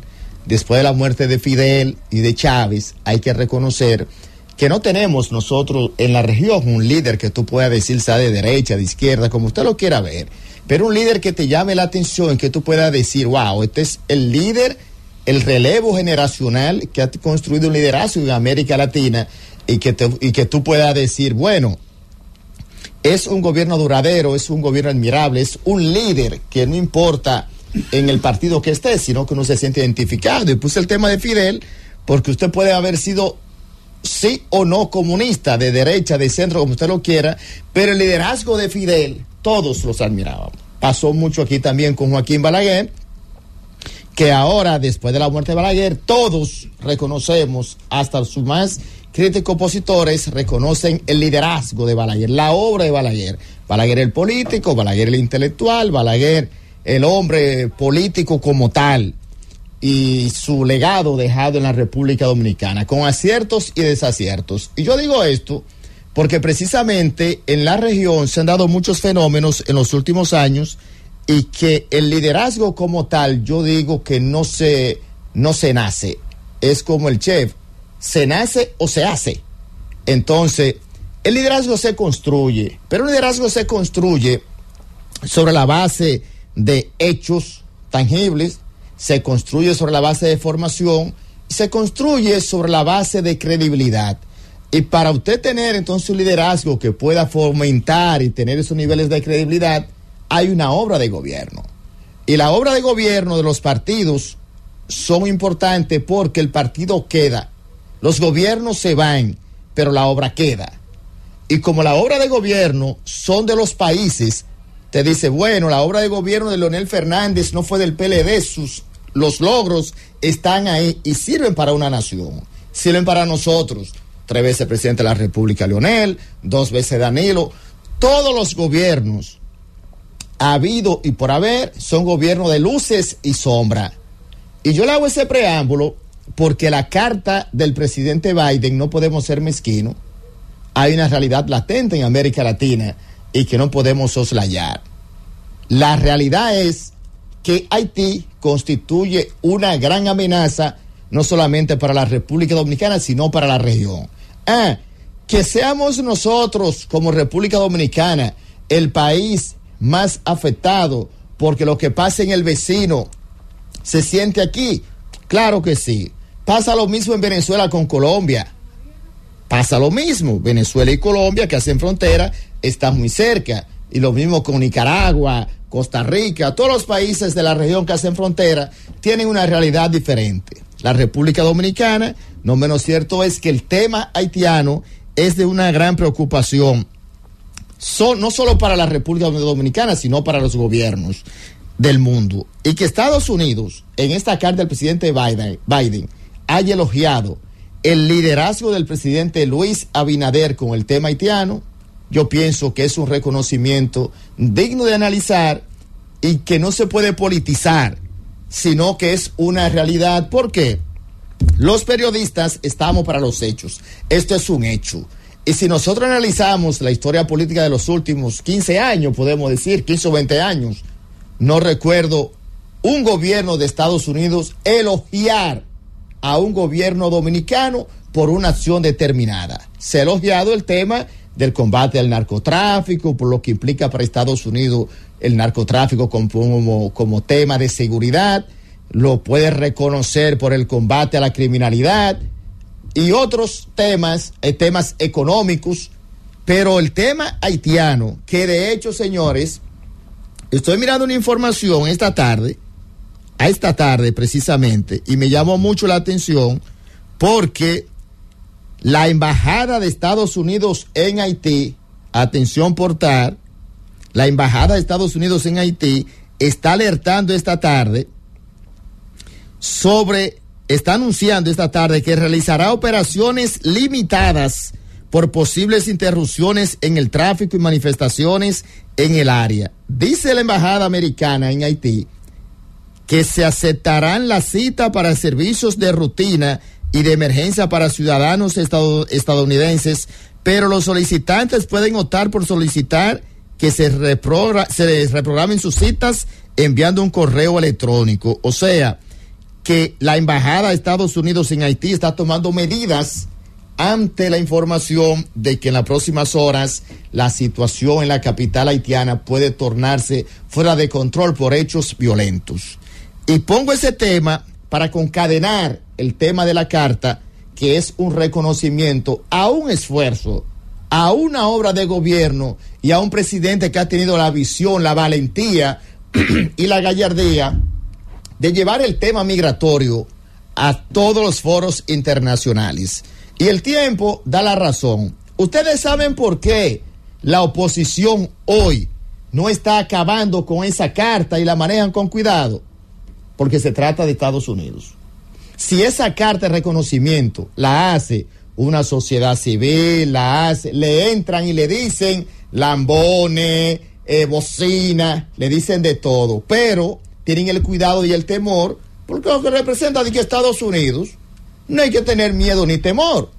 Pero entonces el silencio como tal es una realidad de que, señores, el presidente Luis Abinader se ha convertido en la región en ese líder regional que ha, que ha podido ha podido poner los temas fundamentales porque el tema de Haití tiene repercusiones no solo para Estados Unidos. Los haitianos que están emigrando y salen de Haití, salen corriendo para Miami, también es una amenaza para allá. Y en Estados Unidos, en la ruta migratoria, que hay cientos de venezolanos y suramericanos, también el tema migratorio constituye una amenaza para Estados Unidos. Y hoy, cuando vemos lo que está pasando en la región, con temas temas tan importantes como es el tema de la seguridad, ustedes ven, y pongo hincapié en el tema Bukele, el mayor apego y aceptación que ha tenido Bukele porque los salvadoreños han salido y salieron desbordados. y El Salvador es un referente internacional es por el tema de seguridad. Y cuando vemos lo que está pasando en la región, podemos decir, señores, no podemos ser mezquinos. Lo que está pasando en la República Dominicana en materia de seguridad es un acontecimiento que no podemos dejar desapercibido. Hoy la República Dominicana goza de estabilidad política garantía para la inversión y ese crecimiento del turismo es porque la República Dominicana tiene el tema de la seguridad garantizado. La República Dominicana, hoy los dominicanos podemos decir que si hacemos la media de la región, lo que está pasando en la región, y que la República Dominicana tenga ese clima de inversión, de turismo, de visitantes y de inversión extranjera, es porque tenemos un clima de seguridad garantizado. Y usted me puede decir, pero tú estás loco, pero por ahí atracaron a un primo mío, mira cómo está la delincuencia, sí. La, el 60% casi de los hechos de la República Dominicana son de convivencia. Dos de cada tres homicidios se producen en la República Dominicana. Dos son por convivencia y uno por delincuencia. Y ese referente de la región en materia de seguridad, observemos lo que está pasando en Ecuador, lo que está pasando en Venezuela y lo que pasa en Haití. Es una combinación de que la República Dominicana, independientemente de por mucho que usted vea, aquí hay un clima de inversión y de seguridad ciudadana garantizado.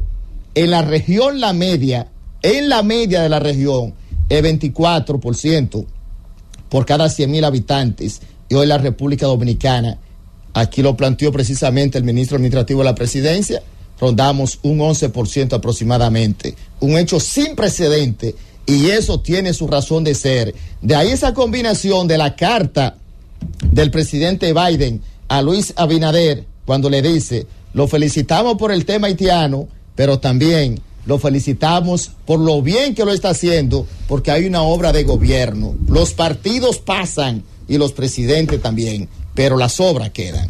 Llame, Francis. El gobierno de la tarde. El gobierno de la tarde. 4.55 minutos en el gobierno de la tarde, gobierno de la Z101, Francis Villalones, tiempo de Iluminada Muñoz, en una hora no habitual, pero aquí estamos. Gracias a Dios que nos permite conectar con todos ustedes. Antes de ir de lleno a mi comentario, quiero decir que ya están investigando las razones del choque en la entrada del Palacio Nacional. Y bueno, ya ustedes han podido leer y escuchar que este señor, ¿verdad? Eh, dominicano, John Raimundo Durán Villar, pues dice que fue que algo le, le, le, le dijo, ¿verdad? Le indicó que hiciera esto.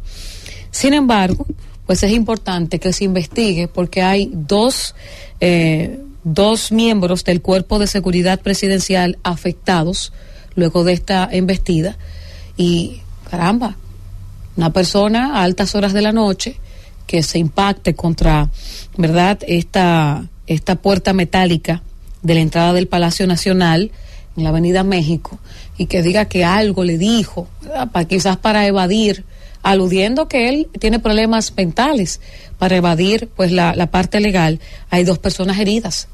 Y gracias a Dios que no están muertas estas personas. Gracias a Dios que estos dos mie miembros del Cuerpo de Seguridad Presidencial están con vida y solo tienen algunas lesiones. Vamos a dar seguimiento a la investigación de este señor, John Raimundo Durán Villar, ¿verdad? Que es la persona que ha embestido las puertas metálicas de la entrada al Palacio Nacional y tener cuidado, porque yo no creo en esas personas que andan supuestamente conduciendo en la noche y que algo le dice algo, ¿verdad? Ya sea unas voces que escuchan, no creo en eso. Yo quiero compartir con ustedes hoy un tema muy delicado e importante. ¿Por qué digo que es delicado? Porque aquí, lamentablemente, la gente, cuando escucha eh, sobre la Junta Central Electoral y las denuncias sobre el, abuso o el uso de los recursos públicos en campaña, inmediatamente el tinte político sale. Y yo entiendo que es un tema sumamente importante, porque aunque lo hayan hecho los PLDistas y los de la Fuerza del Pueblo cuando eran del PLD, esto en algún momento debe de reducirse a la más mínima expresión. No voy a ser ilusa diciendo que va a desaparecer, que se va a eliminar el uso de los recursos públicos en la campaña, pero sí, ¿por qué no?, reducirlo a su más mínima expresión. La Junta Central Electoral ha ordenado una investigación para saber si hay uso de recursos públicos en la campaña. Luego de las denuncias que elevaron los partidos del PLD y la Fuerza del Pueblo. Pues se ha remitido a la unidad de organismos de elecciones y pues el panorama político, el panorama electoral específicamente, ha dado un nuevo giro a 13 días de las elecciones eh, eh, municipales. Y el Pleno de la Junta Central Electoral pues ha apoderado a la unidad de atención, seguimiento y mecanismos de ejecución de las sanciones, estas denuncias de los partidos de la Liberación Dominicana y de la Fuerza del Pueblo, que han dicho en varias ocasiones, aquí mismo hemos tenido a José Dantes, eh, quien es parte del Partido de la Liberación Dominicana, secretario jurídico del Partido de la Liberación Dominicana, y ha denunciado pues uso y abuso de los recursos del Estado en la campaña, en esta campaña que se está llevando en este momento. Y en estas comunicaciones remitidas a los delegados de los partidos, el presidente de la Junta Central Electoral, el señor Román Jaques Liranzo, precisó que la decisión se adoptó a los fines de garantizar el debido proceso en el procedimiento administrativo a sancionar ¿verdad? de manera electoral. El PLD denunció vía la Secretaría General de la Junta Central Electoral en las fechas 11 y 30 de enero de este año 2024 que el gobierno central estaba favoreciendo a los candidatos del oficialismo, por supuesto, Partido Revolucionario Moderno, haciendo uso de los recursos del Estado. Y esto, pues simplemente, ya ustedes lo conocen. También el, el 6 de enero, Tony Peñaguaba, coordinador de políticas sociales, desarrolló un operativo médico y entrega de juguetes en los tres brazos en Santo Domingo Este, con la participación de Tío Estacio, candidato a alcalde de Santo Domingo Este. Y estas acciones son las que precisamente está denunciando el Partido de la Liberación Dominicana. Dicen que ese mismo día, en Consuelo, San Pedro de Macorís, Tony Peñaguaba hizo lo mismo junto al alcalde eh, Luis Gómez y la gobernadora Araceli Villanueva. Estoy citando algunos casos muy específicos de los que han hablado los miembros del Partido de la Liberación Dominicana, específicamente José Dantes y Danilo Díaz. Y yo digo y repito que este es un tema muy delicado e importante, porque no es verdad que debemos de mirar para otro lado y quedarnos callados cuando se hacen este tipo de denuncias. La Junta Central Electoral ha hecho lo correcto a darle curso a estas denuncias. Y no me digan que el PLD lo hizo en el pasado. Está mal si lo hizo el PLD en el pasado y está mal si el PRM lo hace en este momento. No se deben utilizar los recursos del Estado para hacer campaña. Y yo sé, estoy consciente, yo no soy ninguna tonta, de que el partido que esté en el gobierno tiene muchas ventajas, muchas ventajas sobre los partidos de oposición cuando hablamos de una contienda electoral, de una campaña en sí. Pero no podemos tampoco abusar de esa posición y burdamente presentar recursos que son del Estado a favor de un candidato. Y miren que Dios hasta se me parece a mí una excelente opción para Santo Domingo Este. Estoy segura que si llega a, a ganar esa, esa posición va a ser un excelente trabajo. Pero no estoy de acuerdo con que ningún funcionario de este, de este gobierno se la ponga fácil a Diostacio, llevándole operativos y llevándole, ¿verdad?, eh, ciertas facilidades para que él vaya buscando sus votos. A Dios que se busque sus votos él solo, no con, con los recursos del Estado, pero de igual forma a otros que han denunciado. Entonces yo entiendo que ha sido correctísima la decisión de la Junta Central Electoral de darle curso a estas denuncias del PLD que quizás yo no estoy de acuerdo con las formas, porque ahora usted escucha a José Dantes y a Danilo Díaz, y es como si ellos cuando estuvieron en el PLD no hicieron lo mismo, pero las formas es una cosa y el fondo es otro. Y el fondo es lo que debemos de atacar. El fondo hay que atacarlo hasta que se reduzca la más mínima expresión el uso y el abuso de los recursos del Estado para con los diferentes candidatos del partido oficialista. Y hoy hemos visto, luego de este anuncio sumamente importante hecho por la Junta Central Electoral, a miembros del Partido de la Liberación Dominicana como José Dantes y Danilo Díaz, pero también a Yané Camilo, candidata a vicealcaldesa del Distrito Nacional, dice que están esperando sanciones tras investigaciones de la Junta Central Electoral sobre estos recursos públicos, el uso de recursos públicos. Y no es que yo estoy esperando sanciones, y no es que yo quiero que sancionen a todo el mundo como los miembros de la oposición, que ese es su trabajo, ¿eh? Pero que se investigue. Y si ciertamente Tony Peñaguaba y otros funcionarios de este gobierno han estado utilizando operativos médicos, operativos de raciones de comida y lo que sea para beneficiar a un candidato de este gobierno, pues que sí existan sanciones. Nosotros, tenemos que apelar, señores, a que sin importar el partido que esté gobernando, aquí las cosas se hagan lo más decente posible, lo más transparente posible. Y este gobierno que encabeza el presidente Luis Abinader ha hablado mucho de transparencia y de honestidad y de seriedad. Entonces no se puede permitir el PRM estos señalamientos y debo de ser justa con el PLD. No ha dado señalamientos a lo loco.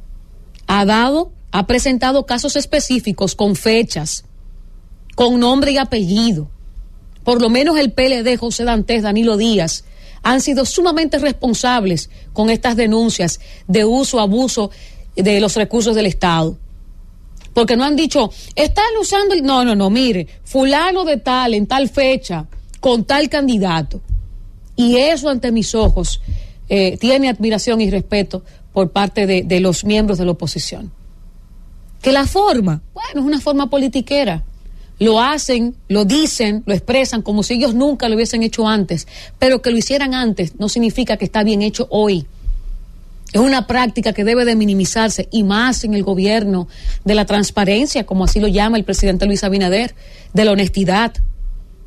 Y mucha gente dirá, iluminada, a esta altura del juego, en el momento que sea, lo importante es que la Junta Central Electoral actúe como lo está haciendo ahora, dándole curso a esas denuncias y ordenando una investigación. Y si tienen fotos, documentos, los miembros del PLD, cuando hicieron esta denuncia, pues aparentemente va a haber sanciones. Porque yo no estoy de acuerdo y nunca voy a estar de acuerdo a que un candidato tenga esos beneficios extras cuando está su partido en el gobierno. Y ciertamente, pues eso pasa mucho. Vamos a faltar, y vienen y faltan una calle entera, un operativo médico, un tema de raciones de comida, y todo eso son recursos del Estado que no deben de estar a disposición de un candidato. No importa, y yo diría que muchísimo menos si ese candidato es del partido que está gobernando. Francis. El gobierno de la tarde. El gobierno de la tarde. 5 y 12 minutos en el gobierno de la tarde, gobierno de la Z101. Tiempo de la gente, tiempo de los dueños de este espacio. Llámenos al 809-732-0101, 809-221-0101 y 855-221-0101 son nuestras líneas para que usted conecte con nosotros de donde quiera que usted se encuentre. Nuestra gente linda está en YouTube desde temprano con nosotros. Daniel Muñoz, Marcial Ramírez, Víctor Cabrera Iris Adolfina González está con nosotros también, Melania Mercedes, Rafael Arias, a Mauro Rodríguez, gracias también a Mauris de la Cruz, que siempre nos acompaña desde Chile. Qué placer contar con, con, con la audiencia que tenemos. Lorenzo Laurencio, gracias a Val Castro, Ralph Pérez, siempre está con nosotros, y Sindel Vallejo. Lo dije bien, Sindel, Sindel, así es. Él me corrigió el otro día que le pusiera el acento. Víctor Manuel Sosa, toda esta gente linda que nos acompaña, gente muy querida por nosotros porque nos prefiere, por encima de todas las otras opciones que hay. Gobierno de la tarde, buenas. Sí iluminada. Digo yo, yo oyendo los PLDistas y la FUPU, mm. llorando tanto y gritando que recursos del Estado, señores, pero ellos son unos descarados, porque oye, ahora mismo no se está usando los recursos como lo usaban ellos. Ellos usaban los vehículos de, obra pública, los vehículos de salud pública, lo usaban todo. Pero está mal de todas formas, mi querida, que lo usen antes y ahora. Y, y no, no le quiero corregir, simplemente hacerle un aporte y decirle que es fuerza del pueblo. Gobierno de la tarde, buenas. Buenas tardes, Iluminada. Sí.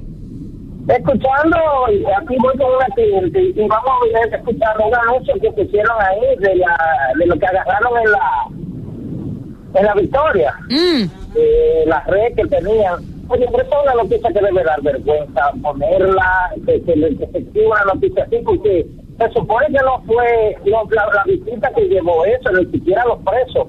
Se supone que es la misma policía que está. Entonces, ¿cómo escribe una noticia así? Pero que vergüenza. Eso no debería ni pasarse por una emisora. ¿No lo encontraron?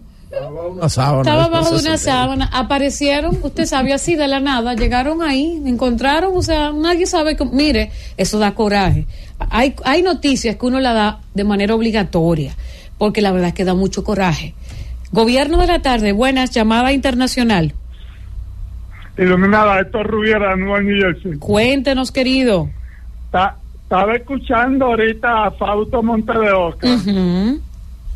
Hablando sobre los, procedim- los procedimientos eh, políticos, que no se sabe por dónde se va a cortar el bacalao. ujú.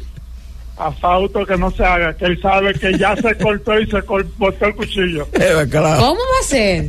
Pero las ¿Y dónde se elecciones municipales son el 18. ¿Y a dónde se cortó? Se fue, huyó. Bacalao. Huyó. Gobierno de la tarde, llamada internacional. Buenas. Buenas tardes, desde Alaska. aquí. Isidro desde Alaska. Cuéntenos, querido. Óigame, pero estos PLDS tienen que estar con un zip en la boca. Eh. ¿Cómo va a ser? ¿Por ¿Por qué? Claro, porque ellos gastaron miles y miles y miles de millones en la campaña, hasta tres días antes de, de, de- de campaña, de, ir a, lo- a, lo- a votar. Además, este dinero para que se lo roben los funcionarios, que se lo den a los pobres, a los niños, que los Bueno, mi querido, eh, que se hiciera antes no significa que se pueda hacer ahora. Eso yo lo, voy a mantener esa postura. No estoy de acuerdo con que se hiciera antes ni que se haga ahora. Gobierno de la tarde, buenas. Dominada, Sí. hacía como tres meses que no me comunicaba con usted, Enrique de la Romana. Enrique, sí, sí, es cierto, tiene un ratito. Saludos para todos ahí en cabina. Amén. Y un saludo muy especial para mi amigo, el ingeniero Héctor Pimentel. Aquí está Gracias, su amigo. Yo digo lo mismo que dijeron los oyentes. Leonel Fernández gastó 40 mil millones de pesos para llevar a Danilo a la presidencia de la República y también hizo una universidad en Haití con el dinero del pueblo. Diale, Francis, sentí que me dieron duro ahí mi comentario. Gobierno de la tarde, buenas. Sentí que me dieron duro ahí. buenas. Víctor Núñez, no. Víctor Núñez de Laguna Salada, cuéntenos, querido. por la muerta. no, no. Díganos, querido. A un llamado a la Mm. oposición que se tome la patillita. ¿Cómo la Luis? Luis Abinader estuvo aquí en Mao y fue un desborde, un desborde. Y esa gente no se aguantaron, comenzaron a dar sillazos, botellazos. ¿Cómo va a Así no. ¿Cómo va a ser, Víctor Núñez? Pero ellos tienen derecho la oposición a denunciar, como lo hizo este gobierno cuando estaba, este partido del gobierno cuando estaba en la oposición. El derecho es el derecho, señores. Gobierno de la tarde, buenas. Buenas tardes, ¿cómo está? Bien, gracias a Sí. Dios. ¿Con quién hablamos? Ah, habla José Pérez Miguel. De New Jersey, José Pérez. Adelante, querido. Mire, yo no sé, como que nosotros no es justificando una cosa con la otra. Ajá. Pero usted no se acuerda, iluminada, Mm, y además personas que me están escuchando, ujú. cómo los PLDistas y Lionel y todo el mundo, en tiempo de campaña, todo el dinero que votaban, asfaltando todas las calles de todos los pueblos, sin prepararla, nada más por política y para ganar dinero. Eso era votando dinero, nada más para sorprender los votantes que estaban haciendo. Ok. Yo respeto todas las informaciones que ustedes dan. Gobierno de la tarde, buenas. Eh, Enrique, es cierto lo que tú dices, hablo de aquí la romana, primeramente, te- es cierto lo que tú dices, pero quiero que tú sepas que el PLD, mira, mucho ahora que tu nieto y tu bisnieto van a verla en un futuro, es segura. Dos, eh, señor presidente, ¿usted no piensa aumentarle a los pensionados? Con 10 mil pesos no se vive ni se paga casa donde la canasta está en 40%, o un 40%. Dígame, ¿qué ustedes me dicen al respecto de eso? Un pensionado ganando 10 mil pesos. Bueno, primero cuando vuelva a llamar diga su nombre, porfa. Sabemos que es de la romana, pero no sabemos quién es. Y es Hello. importante identificarse siempre. Gobierno de la tarde, buenas. Sí, buenas tardes, iluminada. Sí. Enrique le canta a la rama. Cuéntenos, querido, cuéntenos. Sí, yo lo que digo es lo siguiente, iluminada. Leonel Fernández viene de un barrio pobre, como dice la canción de Juan Luis Guerra. Vengo de un barrio pobre. Pero Leonel Fernández no se acordó de este paisito. Ok. Gobierno de la tarde, llamada internacional, buenas. Buena, buena. De Sí. aquí de Pensilvania, José Lorenzo. Adelante, querido. Usted, eh, ellos pueden decir, el pueblo puede decir todo lo que quiera de Leonel Fernández, es cierto. Pero cuando ese Hipólito Mejía, es del partido del PRM, ese Hipólito Mejía que Se le cayó, querido, vuelva a llamar. Ustedes pueden decir todo lo que quieran, con mucho respeto, ¿verdad? Porque están hablando de personas, funcionarios o expresidentes que hay que demostrar lo que usted dice. Sí, buenas. me parece súper bien que en Estados Unidos Biden haya reconocido el gran trabajo que ha hecho el presidente con el tema de la migración. La verdad es que el apoyo de todos los mexicanos, el gran trabajo que ha estado haciendo Luis Abinader, Eso es importante, yo estoy de acuerdo con usted. Yo lo veo valioso, ese reconocimiento. Llamada internacional, buenas.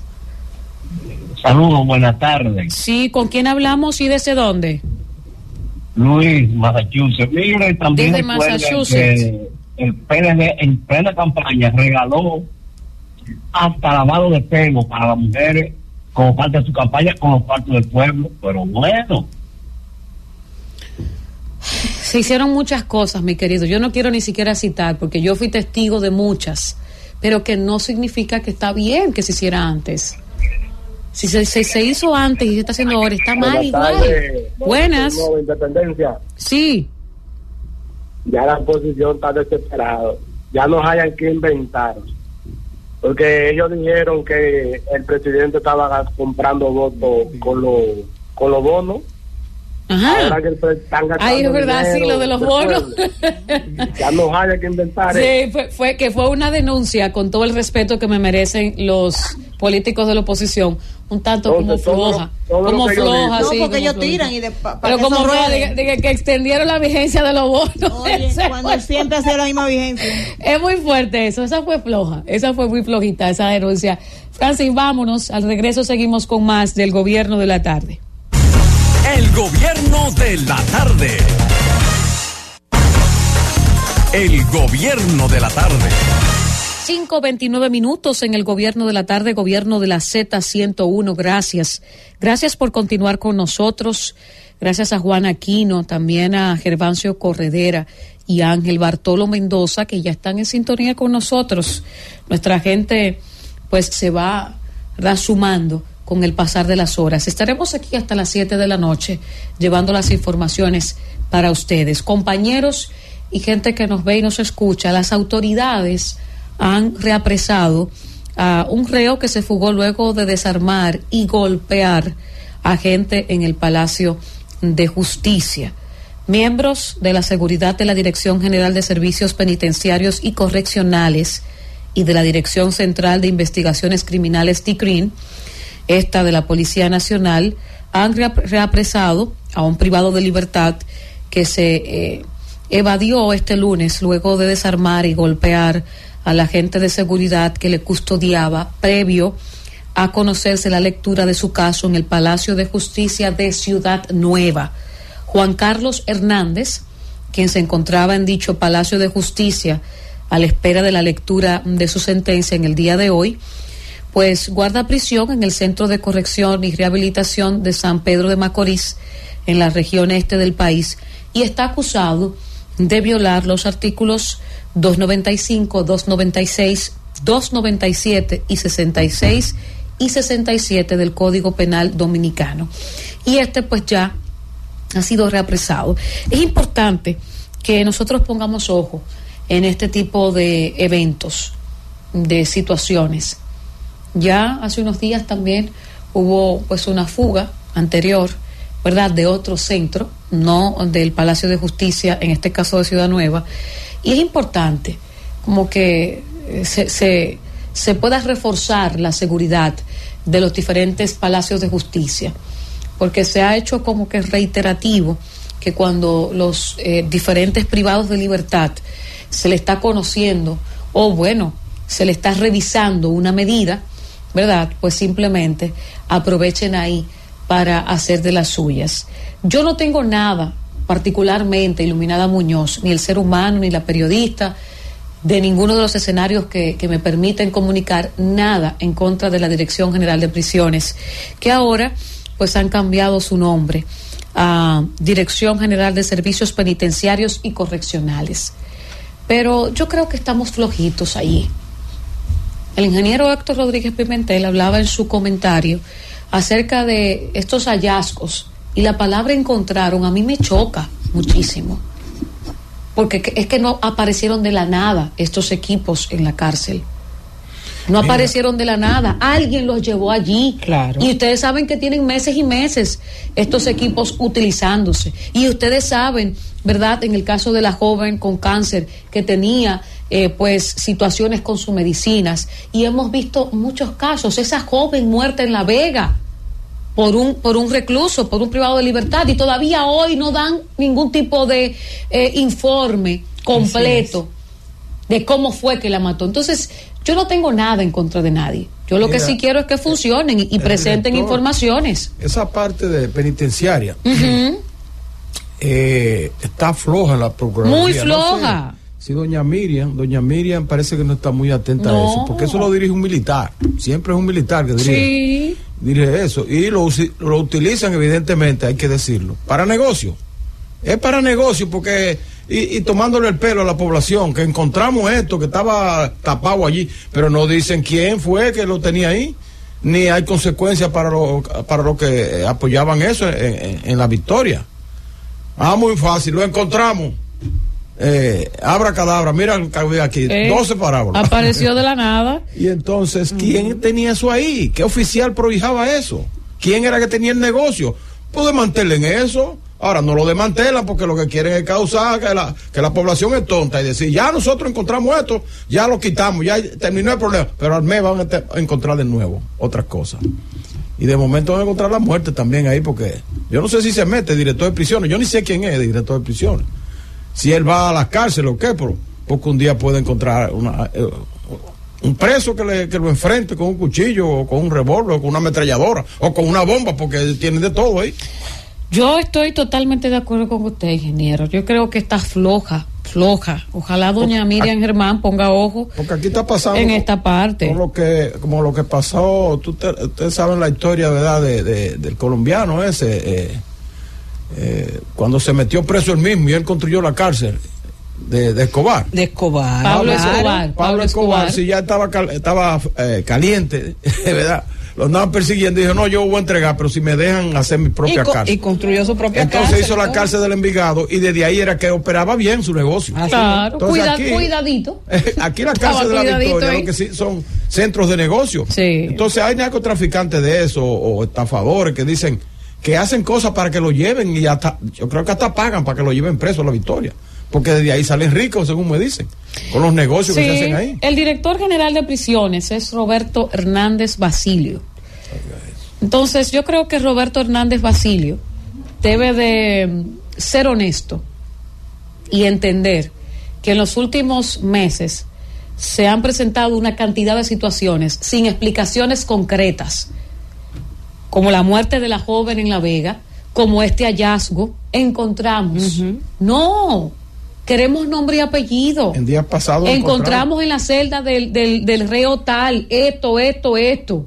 En días pasados decía usted, ingeniero. En La Vega encontré, hicieron un allanamiento igualito en la cárcel de La Vega, Sí, encontraron sí, de sí. todo. De todo. Y lo mismo pasó en San Francisco de Macorís. En- y en la Victoria hace, como un año que hicieron lo mismo, un allanamiento, encontraron de todo. Entonces, como Y que encontrar por encontrar, no me digan ustedes que se teletransporta Para meter una parábola eh, en una una cárcel. parábola en una cárcel y, y no sé si ustedes han visto las fotos, pero tiene un tamaño considerable. Hmm. Entonces, ustedes no le dan seguimiento a los reos en cada cárcel de esta, que no, no, en, en cada celda, perdón, de esta, que ustedes no ven qué hay, qué tienen, no revisan las habitaciones para saber si hay armas de fabricación carcelaria. Por eso fue que mató e- ese reo en La Vega a su supuesta eh, compañera sentimental. Y se dieron cuenta después, cuando todo el mundo se fue, porque la cédula sobraba. Señores, no mucho hasta Dios lo ve. Entonces, cuando la Dirección General de Prisiones tiene que dar respuesta a la sociedad, la vemos que es calimocha, como diría Elvis Lima. ¿Dónde está Elvis Lima? Vemos que la información es muy precaria. Ah, que la joven murió porque faltaba la sobraba la cédula y nos dimos cuenta. ¿En qué celda estaba? ¿Estaba en la celda del, de- del- del reo que se presume es su pareja? ¿Con qué la mató? Nunca nos dijeron a nosotros. Pero miren ahora. eso se quedó así. No, y se va a quedar así. Y se se va a quedar así. así, porque aquí no, no, uno mismo también, uno pelea y pelea, pero hasta cierto punto. Miren ahora, la campaña electoral ha arropado todo. Todo, todo, ya todo. Y uno mismo que tiene, que tiene estos micrófonos aquí, uno mismo cede esos temas para hablar de los temas electorales. si uno le exige constantemente respuestas, van a tener que darlas. Pero miren hoy, encontramos, ajá, ¿quién los metió los aparatos a la cárcel? Los reos. Las mujeres fueron a visitar y, se- y se- y- lo, lo introdujeron en, en, en sus brasieres, en su ropa íntima. Miren, háganme el favor. Ustedes saben perfectamente que no pueden llegar esos aparatos electrónicos a, a la- a las diferentes cárceles. En el caso de esta, de la nada, hay complicidad.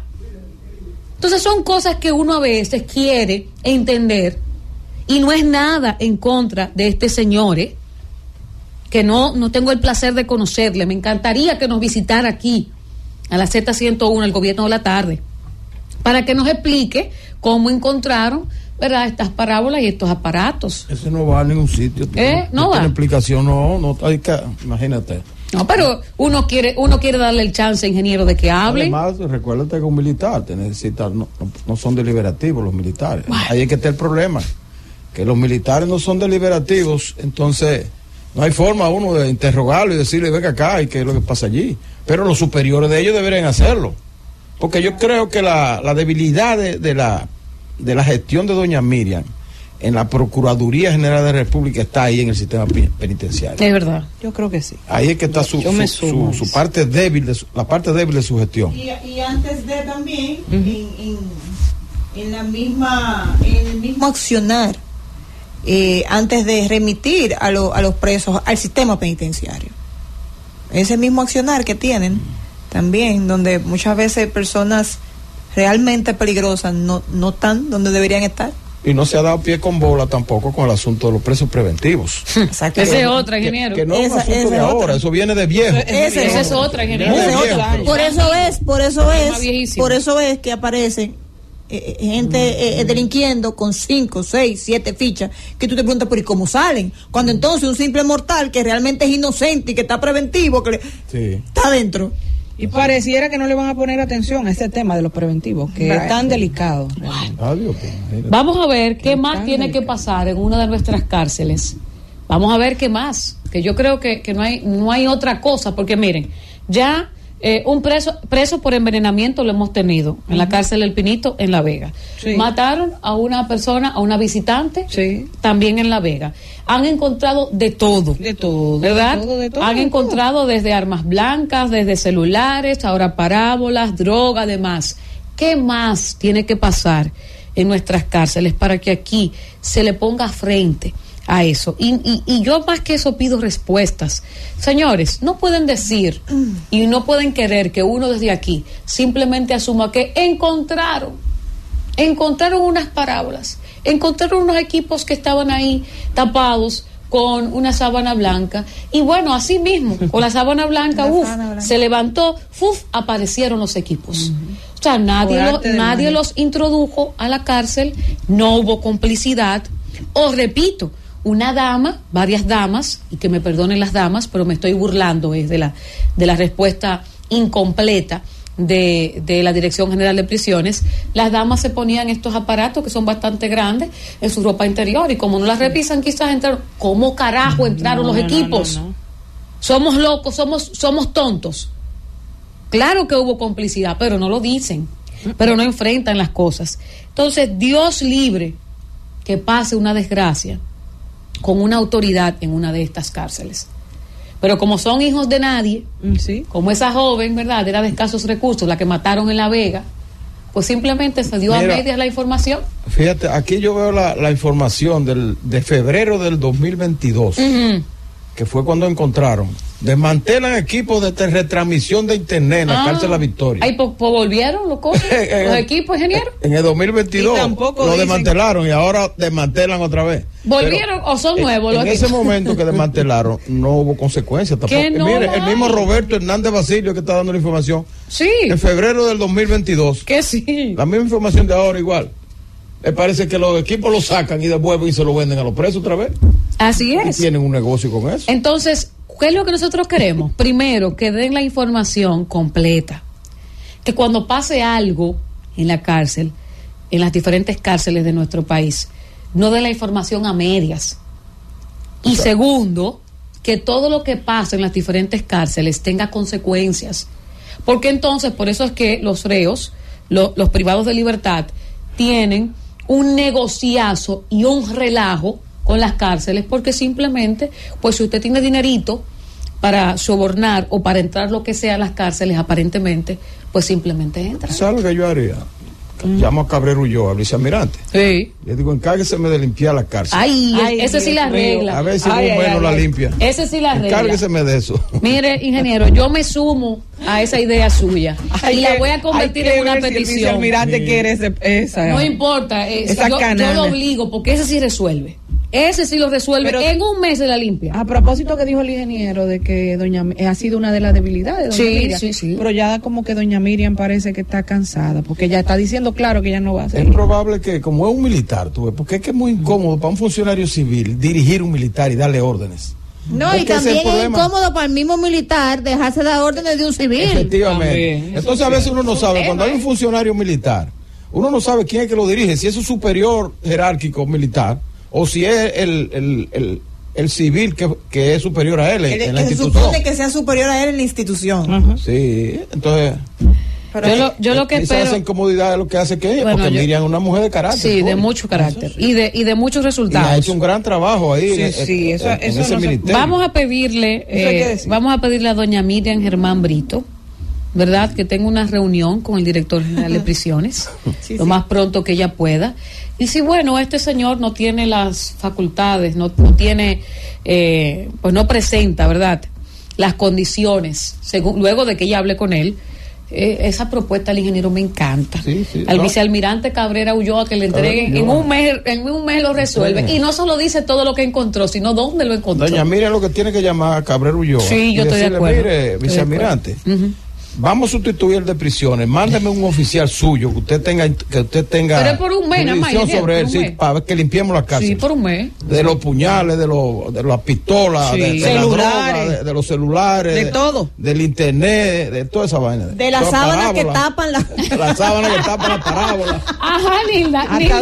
Nilda está pendiente de, de algo muy importante, y de la los- sábana que taparon. los Sí, porque esa pretamitas. parece que es la sábana de Harry Potter que hace la cosa el invisible. ingeniero. ¿Qué hace el De vice- los pretamistas. De los pretamistas De los en- pretamistas también, En la ingeniero. cárcel, López está lleno de pretamistas que no quieren salir. Francis, Cuando- cuando mejor la gente pena, que están adentro que los que y afuera. para que lo dejen ahí. Está mejor lo de adentro que lo de afuera, Francis.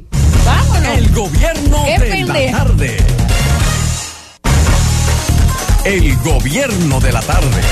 5 y 50 minutos en el gobierno de la tarde, gobierno de la Z101. Ingeniero, usted está teniendo apoyo en nuestra transmisión de YouTube con su propuesta de que pongan a Cabrera Ulloa, No, no que lo pongan, no, porque sería una degradación para él. pero que lo asignen a resolver. él- él Que apoye, que vaya de apoyo. está en la No, lo que dijo el ingeniero. que, que le llamen, doña Miriam llame a Cabrera Ulloa, que es el que ha demostrado eficiencia en la persecución de los delincuentes. Sí, totalmente. Y de narcotráfico. De co- ha decomisado llame más y le- droga. y le pida a un oficial Sí, de lo de él. de lo de él. Para que sea él. Bajo la supervisión de él. Bajo la, la- sí, o mire, Víctor Cabrera, ingeniero, en YouTube, dice que está de acuerdo con usted, que, que Ulloa en un mes da resultados. Y yo creo que yo, sí. cre- yo creo que hasta en menos, en Sí, menos tiempo. sí, eh, él, él es muy eficiente. Porque si hay intención y hay, ¿verdad? Eh, Compromiso. Es fuerza de voluntad lo que hace Y falta aquí para, para darle eh, seguimiento a Oye, los a- temas. Aquí eh, limpian las cárceles, no la limpian, sino que la organizan y sacan los- todos esos internet y todos esos teléfonos y toda la cárcel. Y disminuye un 50% la, la delincuencia eh, y los robos y, la, y To- los- totalmente de y las con usted. estafas de internet y todas esas cosas. Porque todos los días yo me encuentro con una gente que dice que lo estafaron Sí. eh, por la vía de, la, de, Y eso, de ingeniero, las redes que la sociales. mayoría por vergüenza no lo dice. La mayoría Algunos por sentir sí. vergüenza no lo dice. O sea, que imagínense si todos los que han sido estafados eh, lo comentan o lo denuncian. Y aquí no hay una gente que no haya recibido una llamada desde la cárcel. Lo, lo hablábamos ahorita nosotros No, fuera del aire. A mí me hicieron una en el 2019 ofreciéndome Sí. un camión de ayuda La famosa- para mi fundación. La famosa ya- ya- eh, llamada de que a usted se le accidentó un familiar. Sí. ¿Y cuál es el familiar? En tal sitio, le, eh, eh, póngame una, una recarga para yo seguirle informando. A mí fue, mire, Es que, y tú lo, lo único que tú dices Mire. es, ¿a qué número es Sí, Exacto, recarga? claro. No, y, y tienen una capacidad de persuasión Sí, sí, sí. increíble. A mí fue que tenían un camión listo con ayuda desde eh, eh, pañales, leche, hasta laptops había ahí para mi fundación. Y que para que el camión llegara tenía que depositarle seis mil pesos. Porque Dios no había mío. dinero para el combustible, pero que el camión ya estaba ahí listo y que nos habían visto hablar de una fundación que tenemos. La verdad que todos, yo creo que hemos recibido alguna llamada, los que estamos aquí en cabina. Francis, ¿te han llamado a ti para estafarse, estafarte, de- intentar estafarte de la cárcel y a José Manuel? A José Manuel no, pero eh, eh, hay que decir que esto es una llamada recurrente. Miren compañeros, las cosas en Chile están bien difíciles. Eh, el cielo en Chile, la verdad es que está bastante claro, estuvo bastante claro en el día de hoy. Un video capturado muestra el dramático estado del cielo, teñido por los intensos incendios forestales que han asolado la región en los últimos días. Estos incendios han causado la muerte de 112 personas, 112 personas eh, muertas y daños inmesurables, dejando a las autoridades desbordadas en sus esfuerzos por controlar la situación. Hay una grabación que fue realizada en Viña del Mar, evidenciando la grave crisis ambiental que fre- enfrenta eh, pues Chile. Y tenemos a un fiel eh, seguidor de la Z101 del gobierno de la tarde, que es de Chile. Nos gustaría, eh, bueno, que él nos escriba eh, por aquí, decirle- por esa transmisión de YouTube. Decirle a la gente, porque algunos yo he oído algunos comentarios, que personas que ignoran que Sí. ahora en Sudamérica es el verano. Así O sea, es. que no es el invierno, porque eh, nosotros aquí estamos en invierno y allá están en verano. Entonces hace Así un calor es. enorme, por eso se producen esos fuegos, esos fuegos forestales. Sí, eh, ciertamente hay una gran cantidad de fuegos, específicamente lo hemos estado viendo en Chile. Y a mí lo, lo- lo que de verdad me sorprende es la cantidad de muertos, 112 personas muertas con estos incendios. Y, la verdad es que sí, que, que se, han, se han enfrentado muchas emergencias. Y aunque nosotros aquí estamos envueltos en la cotidianidad de las elecciones, pues simplemente hay otros países que enfrentan situaciones bastante difíciles. A Maurice de la Cruz, que es nuestro seguidor de Chile, ojalá que él nos escriba y nos deje saber cómo andan la cosa por allí. Pero vamos a ver, vamos a ver, esperando que en Dios que estos incendios sean sofocados al 100% y que no siga muriendo gente. No es lo mismo que usted pierda su casa, que un incendio voraz pues la, la consuma, a que usted pierda un hijo, una madre, un hermano en estos incendios en, en Chile. La verdad es que a mí me, me corta mucho este tipo de noticias. 112 personas muertas. Para mí, una sola persona que muere en un incendio es mucho.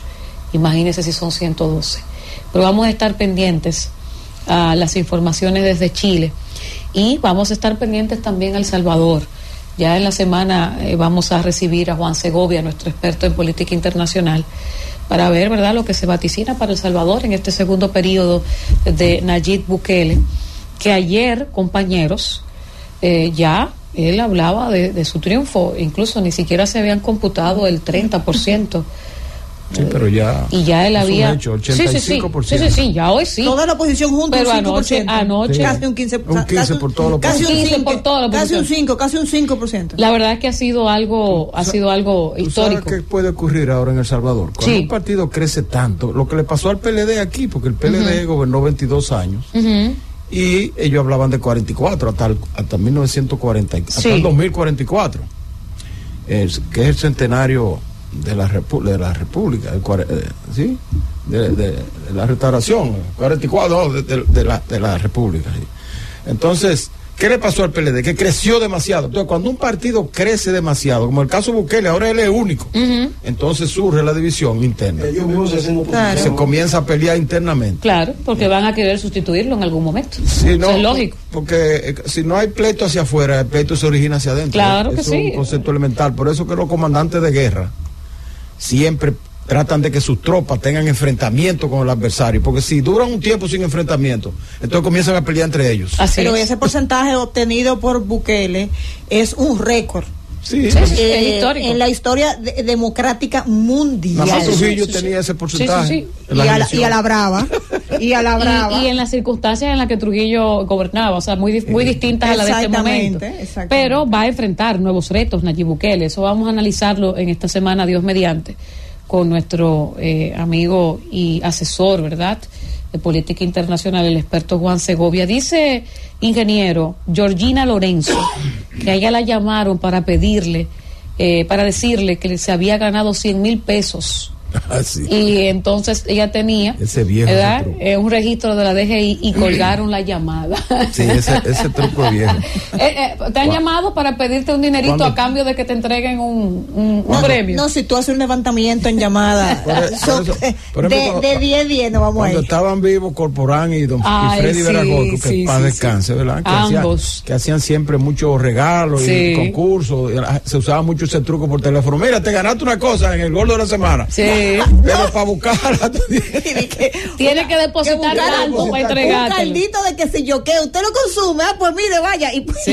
Eso que- Usted participó en la rifa de tal y la señora no participó en nada. Ahora están usando a Gomedía, como Gomedía. Ay, pobre. Ay, también el apartamento. Y, y la CRB. Ay, el del apartamento y la CRB está feo para la foto. Ese o sea, está bien feo Se han la querellado personas ya en su contra. Vamos a ver en qué para eso. Ah, porque el hombre es seguido. Ah, ingeniero, ¿y usted no oye lo que él hizo? Se acostó con una joven ofreciéndole un vehículo. Se acostó. Sí, sí, tuvo relaciones sexuales. Sí, la, pero- joven, la joven tuvo relaciones sexuales con ¿Y una joven. que no, no, no, que lo, lo dijo, Ella- lo dijo la misma dijo. joven, ingeniero. Ah, lo denunció, Lo denunció. Una joven denunció que tuvo relaciones sexuales con él por con una promesa que le hizo de un, de un, de un vehículo. Pero peor aún, ingeniero, él fue a un dealer y se robó un dinero que había en, en el, en la, en el, ¿cómo se llama? En el escritorio del, de, de ese dealer. Ah, pues, y ahí está la imagen, el video, está en las redes sociales. Ese gordo tiene energía todavía. Yo no sé qué van a hacer con él. No Yo no sé qué van a hacer con él, pero que denuncias, pela. denuncias hay para meterlo preso ese charlatán. Vámonos, Francis, a la pausa. Y usted no vio. El gobierno de la tarde. El gobierno de la tarde.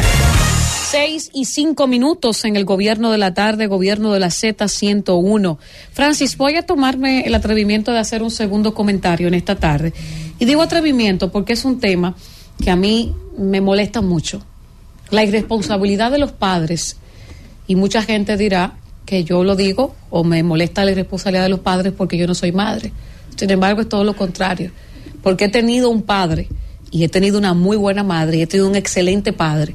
Es que entiendo que cada ser humano, cada niño que viene a este mundo, merece que quien lo trae a este mundo, que el niño no ha pedido que usted lo traiga, usted lo proteja. Y en este caso, que usted, al igual que a mí, yo sé que se le va a prender muchísimo la sangre. Es increíble como precisamente las personas que están llamadas a proteger a un hijo son los que le provocan una herida. Yo me refiero al caso de Puerto Plata. Una mujer lanza un machetazo a su esposo, están ellos discutiendo, y adivinen quién recibe el machetazo, su hijo de siete años. El niño Joel Viváez Estrella, de siete años, falleció, murió, tras haber recibido un machetazo que su madre le habría lanzado a su papá en medio de una riña en un hecho ocurrido en Inver, Puerto Plata. El menor fue trasladado al hospital Arturo Grullón de Santiago para recibir atenciones médicas, sin embargo, no sobrevivió.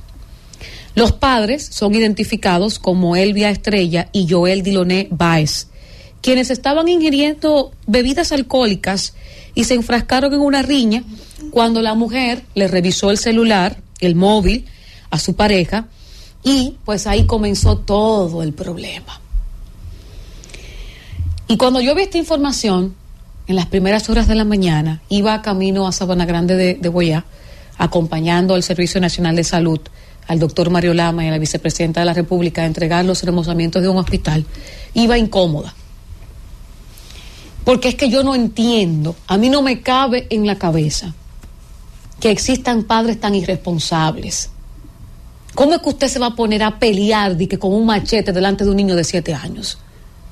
¿Cómo es que usted se va a enfrascar en una discusión y va a tomar un arma blanca para arremeter en contra de su pareja delante de un niño de siete años? Pero como ya ustedes escucharon, y estoy y estuve leyendo el informe policial, o sea, estoy dando información de primera mano, ellos estaban tomando alcohol. Irresponsables al fin, ellos comenzaron a tomar, estaban celándose, ¿verdad? Por lo que encontraron en cada celular. Y ahí entonces donde la señora lanza el machete y le quita la vida a su propio hijo. Y yo siempre he dicho que este país lo que necesita por todas las vías es más educación. Hay personas que no están listas para ser padres todavía. Sin embargo, para cumplir en una parte de la sociedad, en otra parte que es el extracto social más bajo, porque simplemente tienen rela- relaciones sexuales sin protección, sin organización, me voy a planificar, primero voy a estudiar, voy a tener un buen trabajo y luego voy a tener un hijo. No, es al revés. Tienen una relación sexual sin protección, tienen el hijo y luego se casan. Y vienen entonces estos problemas. Aparentes infidelidades, dos personas tomando alcohol y ahora el cargo de conciencia de esta madre, que cuando se le pasó, ¿verdad? Como decimos nosotros popularmente hablando, el humo, me imagino que se puso la mano en la cabeza y se está volviendo loca de saber que le quitó la vida a su propio hijo. Entonces nosotros vemos desde aquí y desde otras tribunas estos hechos como hechos aislados y no lo son. Pasan muy frecuentes, señores, en los diferentes barrios y comunidades de República Dominicana. Y yo no voy a sumarme al discurso populista de que, bueno, la desigualdad social y que esas personas iluminadas no viven como tú, no han tenido la oportunidad como tú de estudiar, de hacer dos licenciaturas, de hacer diplomados. No me vengan con vainas a mí. Sí, hace falta educación y sí, hay desigualdad social, pero no podemos cargarle todo a eso. No podemos car- cargarle todo a la cantidad de hombres y mujeres jóvenes que, bueno, tienen relaciones sexuales y quizás no tienen las mismas oportunidades que tuve yo de que me pagaran una carrera y que una segunda también me la pagara entonces después el que era mi esposo. Porque luego de eso, con mi trabajo, yo he podido seguir pagando para seguir preparándome. Y lo he pagado yo con mi dinero. Ah, que sí, pero que primero te hiciste profesional en dos ocasiones porque otro te ayudó. Sí, mi papá, con la responsabilidad que debe de tener cada padre de impulsar en sus hijos la, la educación. Y bueno, luego yo quise hacer una segunda carrera y mi esposo me apoyó. Pero nosotros en los diferentes barrios y comunidades lo que vemos es que hay que buscar rápido cómo salir de la pobreza y no necesariamente es, es estudiando la forma que se, que se ve- visualiza o que se ve en nuestros jóvenes. A mí me partió el alma ver la foto de este niño de siete años que murió luego de que su madre, esa irresponsable, le lanzara un machetazo al marido y fuera el niño el que recibiera pues esta arma blanca en su cuerpo. Nosotros tenemos que reflexionar como sociedad. Tenemos que buscar la forma de que la educación llegue a los diferentes barrios y pueblos y los gobiernos de los diferentes partidos generar las, las políticas públicas suficientes y hacer las suficientes inversiones en escuelas, en hospitales. En Puerto Plata, por ejemplo, en Sosúa, yo acompañé al servicio de salud a dar, el primer Picasso para un hospital pediátrico, que no lo hay. Por eso ese niño tuvo que ir directamente al Arturo Grullón a Santiago. Quizás si ese hospital que hace unos meses nosotros en mi caso, en mi calidad como maestra de ceremonia, nada como funcionaria pública, simplemente como una profesional de la comunicación que, bueno, ha explorado diferentes áreas, acompañó al Servicio Nacional de Salud a dar el primer Picasso palazo para que se construya ahí un hospital y que no tenga la gente de Puerto Plata que ir a Santiago a llevar una emergencia como esta. Esa sí es una responsabilidad de los gobiernos, que se construyan es- escuelas sin vicios legales como los hay en este momento, que se construyan hospitales y centros de primer nivel de atención para que los niños, para que las madres, las parturientas, los hombres y mujeres, para los accidentes, para que no tengan que morir en el camino, para que no tengan que recorrer una hora, una hora y media para ser asistidos a nivel de salud. Qué irresponsables son estos padres.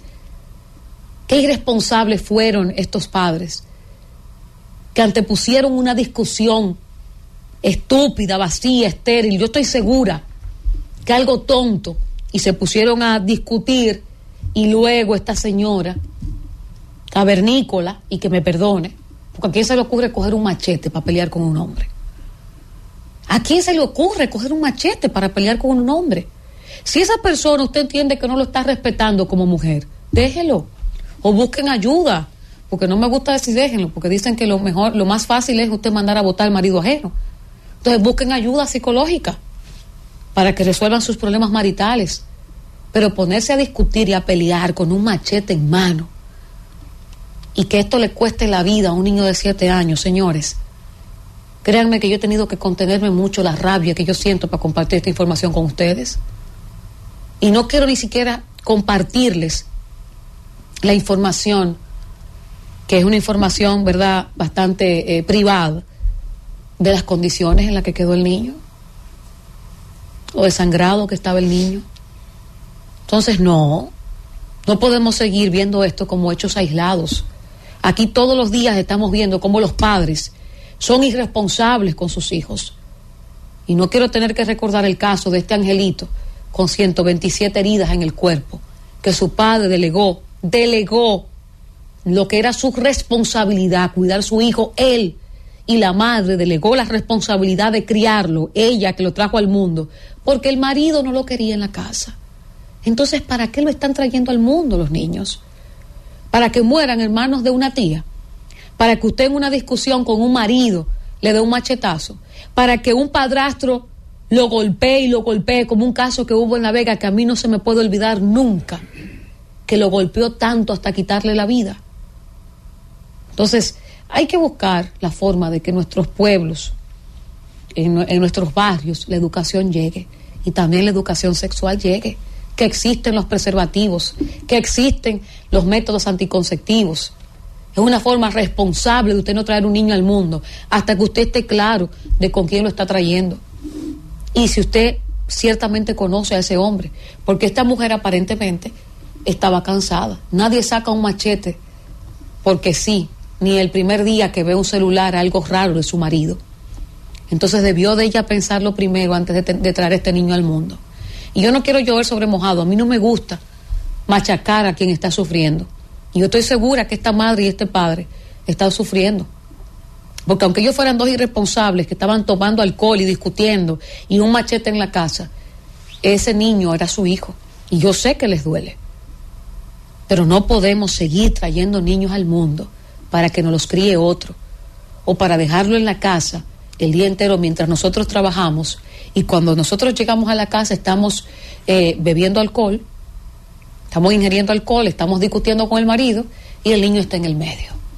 Ojalá y esto no se vea como una noticia más y nos invite a reflexionar a los jóvenes, a las parejas jóvenes, que los niños no se traen al mundo porque sí, ni para cumplir con una cuota del censo. Vámonos, Francis. El gobierno de la tarde. El gobierno de la tarde. 6:22 minutos en el gobierno de la tarde, gobierno de la Z101. Hay que decir que ratifican medidas de coerción contra acusado por corrupción en Operación Medusa. La tercera sala penal de la Corte de Apelación del Distrito Nacional acogió el pedimento del Ministerio Público y rechazó el recurso de apelación interpuesto por la defensa de Rafael Antonio Mercedes Marte. Esto contra la resolución que le impuso el arresto domiciliario e impedimento de salida del país por su vinculación a hechos de corrupción en el entramado criminal desmantelado con la operación Medusa. Siendo las 6 y 23 minutos en el gobierno de la tarde, pues es el momento de volver a escuchar el comentario de nuestro compañero Fausto Montes de Oca. Muy nuevamente, muy buenas tardes, mis distinguidos compañeros.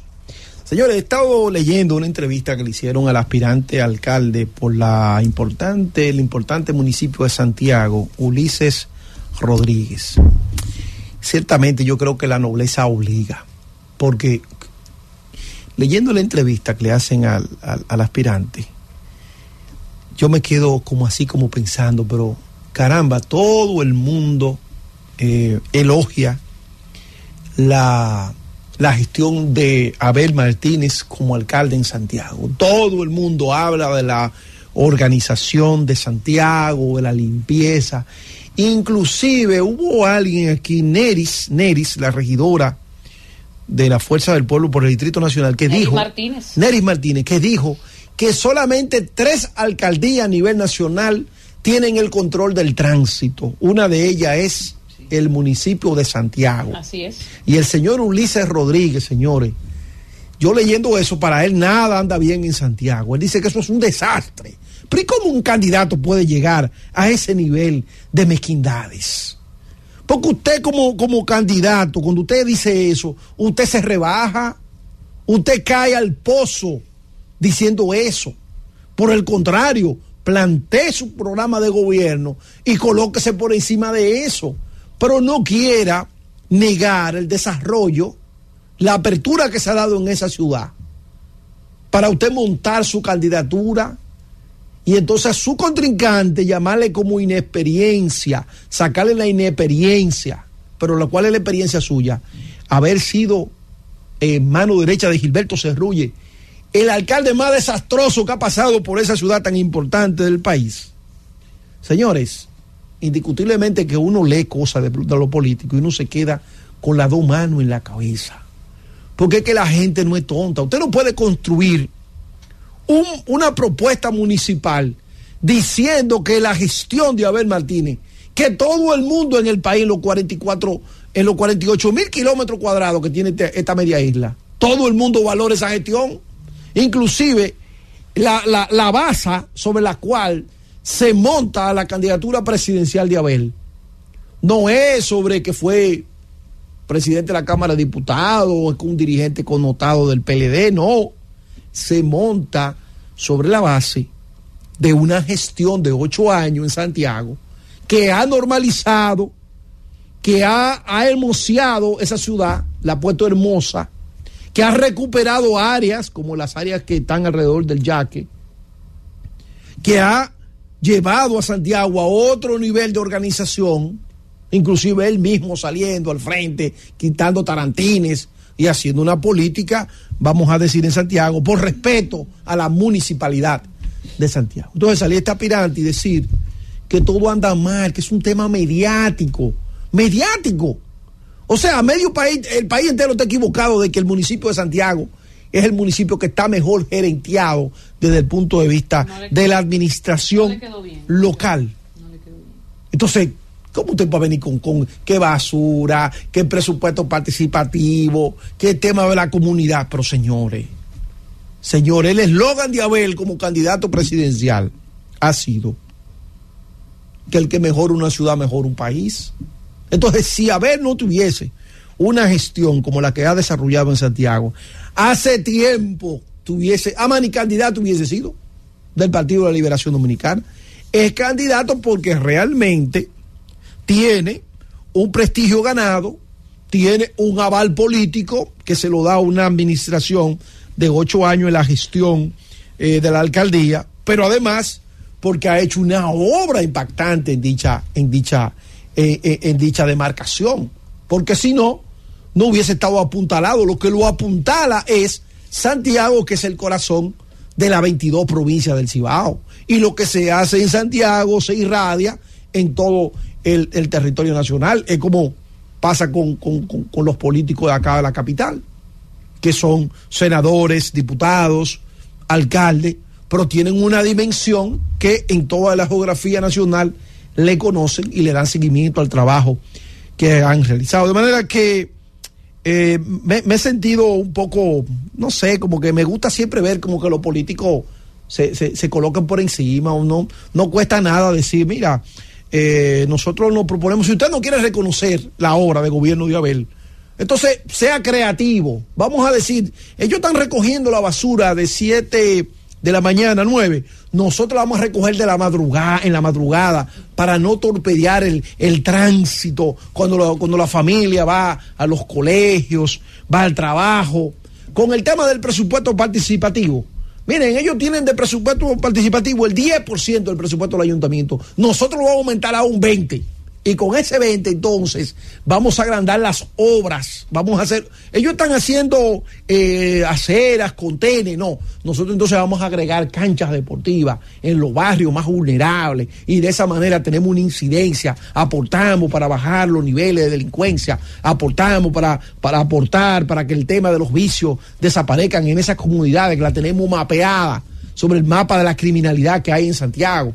El tema del tránsito, ellos lo están haciendo de esta manera, pero nosotros ahora tenemos una nueva creatividad con la entrada del monorriel, con la entrada del, de- del teleférico en Santiago. Vamos entonces a, combinar y vamos entonces a tener esta salida. Y vamos a señores, creatividad. No se crece atacando el otro, se crece aportando ideas novedosas, porque el votante, el votante no le importa que usted diga, de que este no sirve, no, que va a ser tú.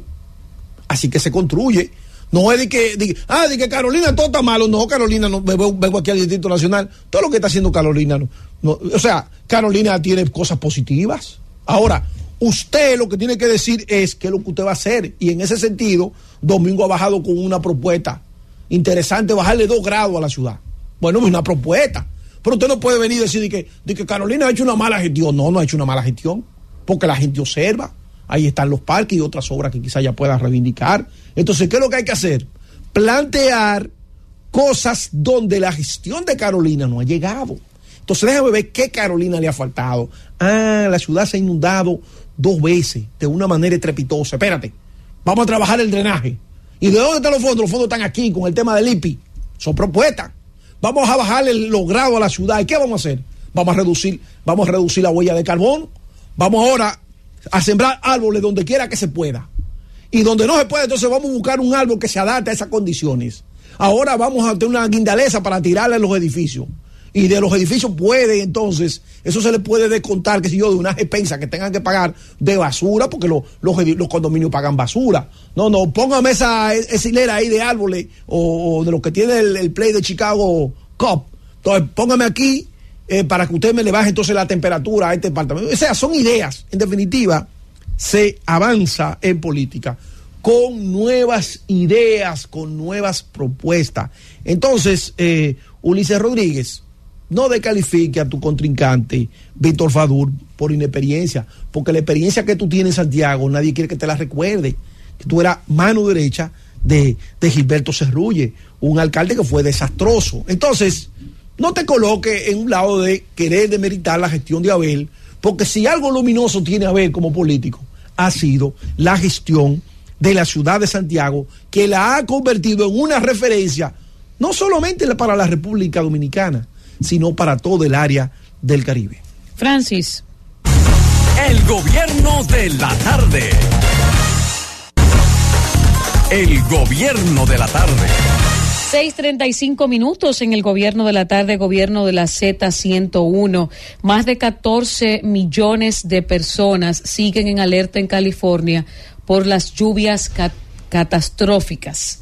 Mientras en Chile, pues los incendios han provocado más de 112 muertes.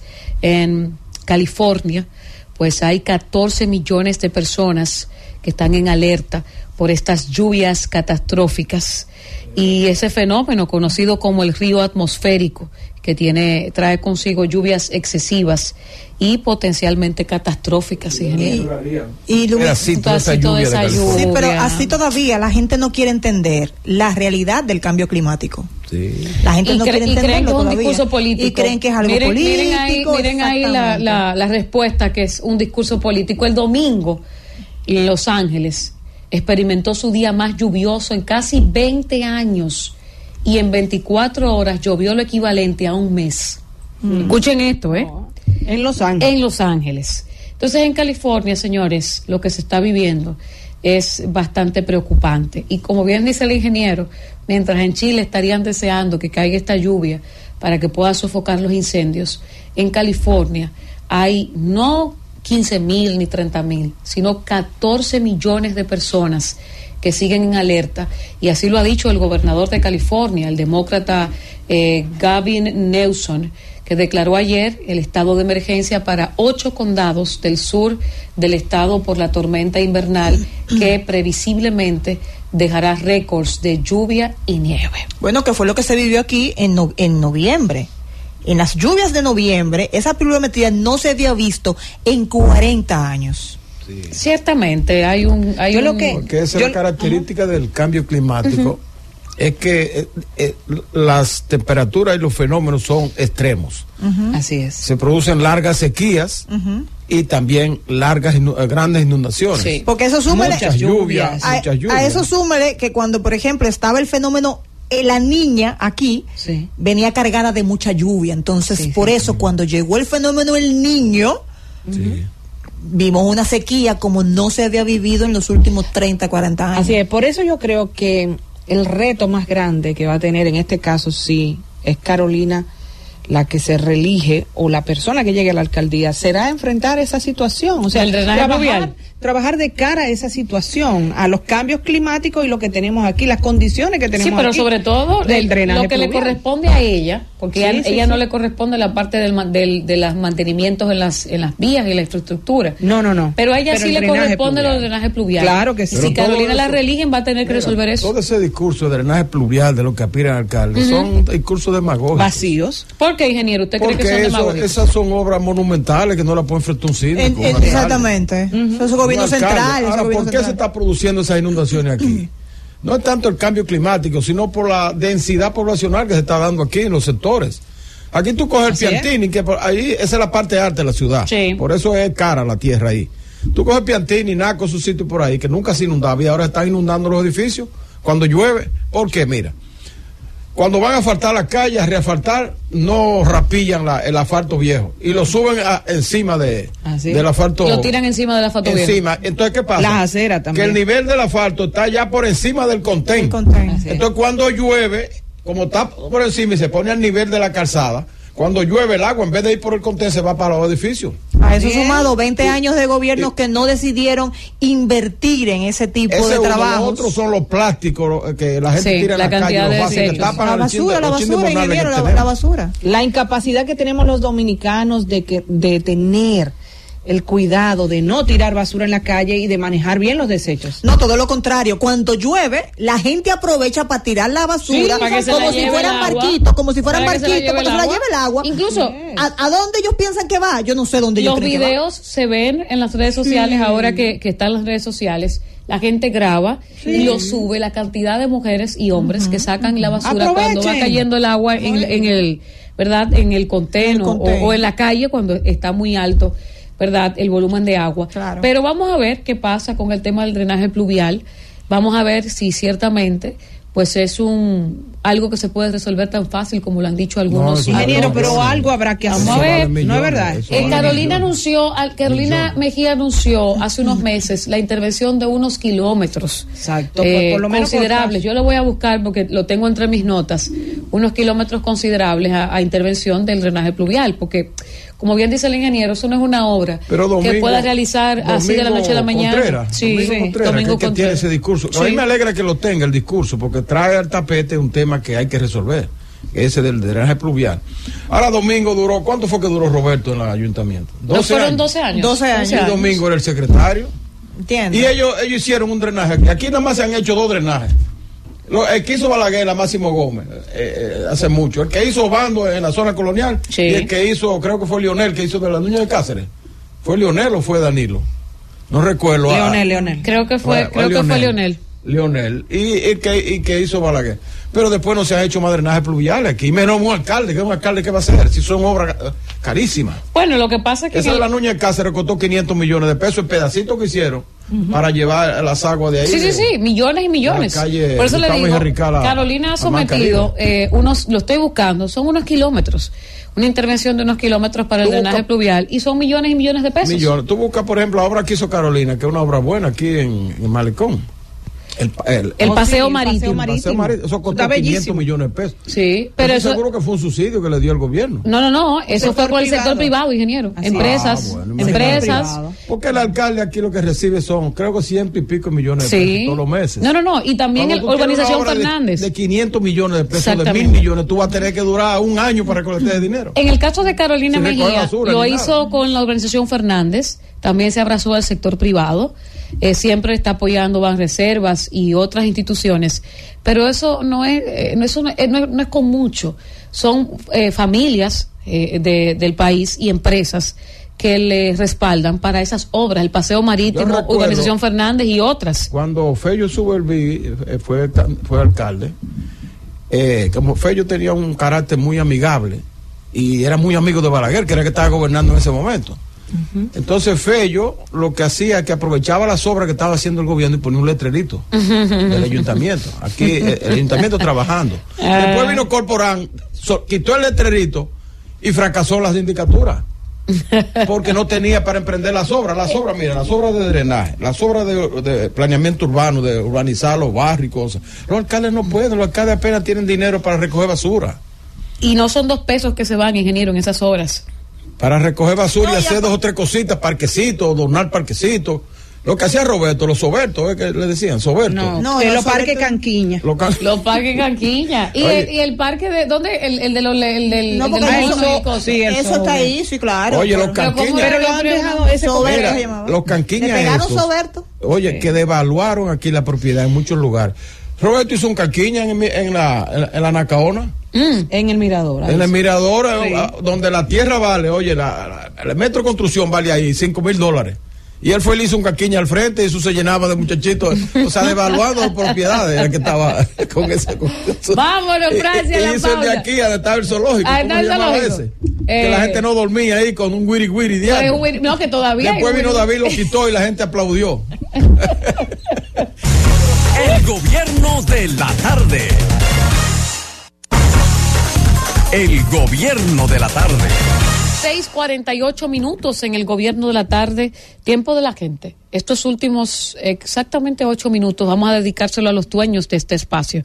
Llámenos al 809-732-0101, nuestra línea desde el interior sin cargos 809-221-0101 y nuestra línea internacional 855-221-0101. Nuestra gente de YouTube está bastante activa, ¿eh? está bastante activa como siempre y nosotros le saludamos y le agradecemos que siempre pues elijan el gobierno de la tarde. Henry Romero está ahí peleando con Montes de Oca. Dejen esos pleitos, ¿eh?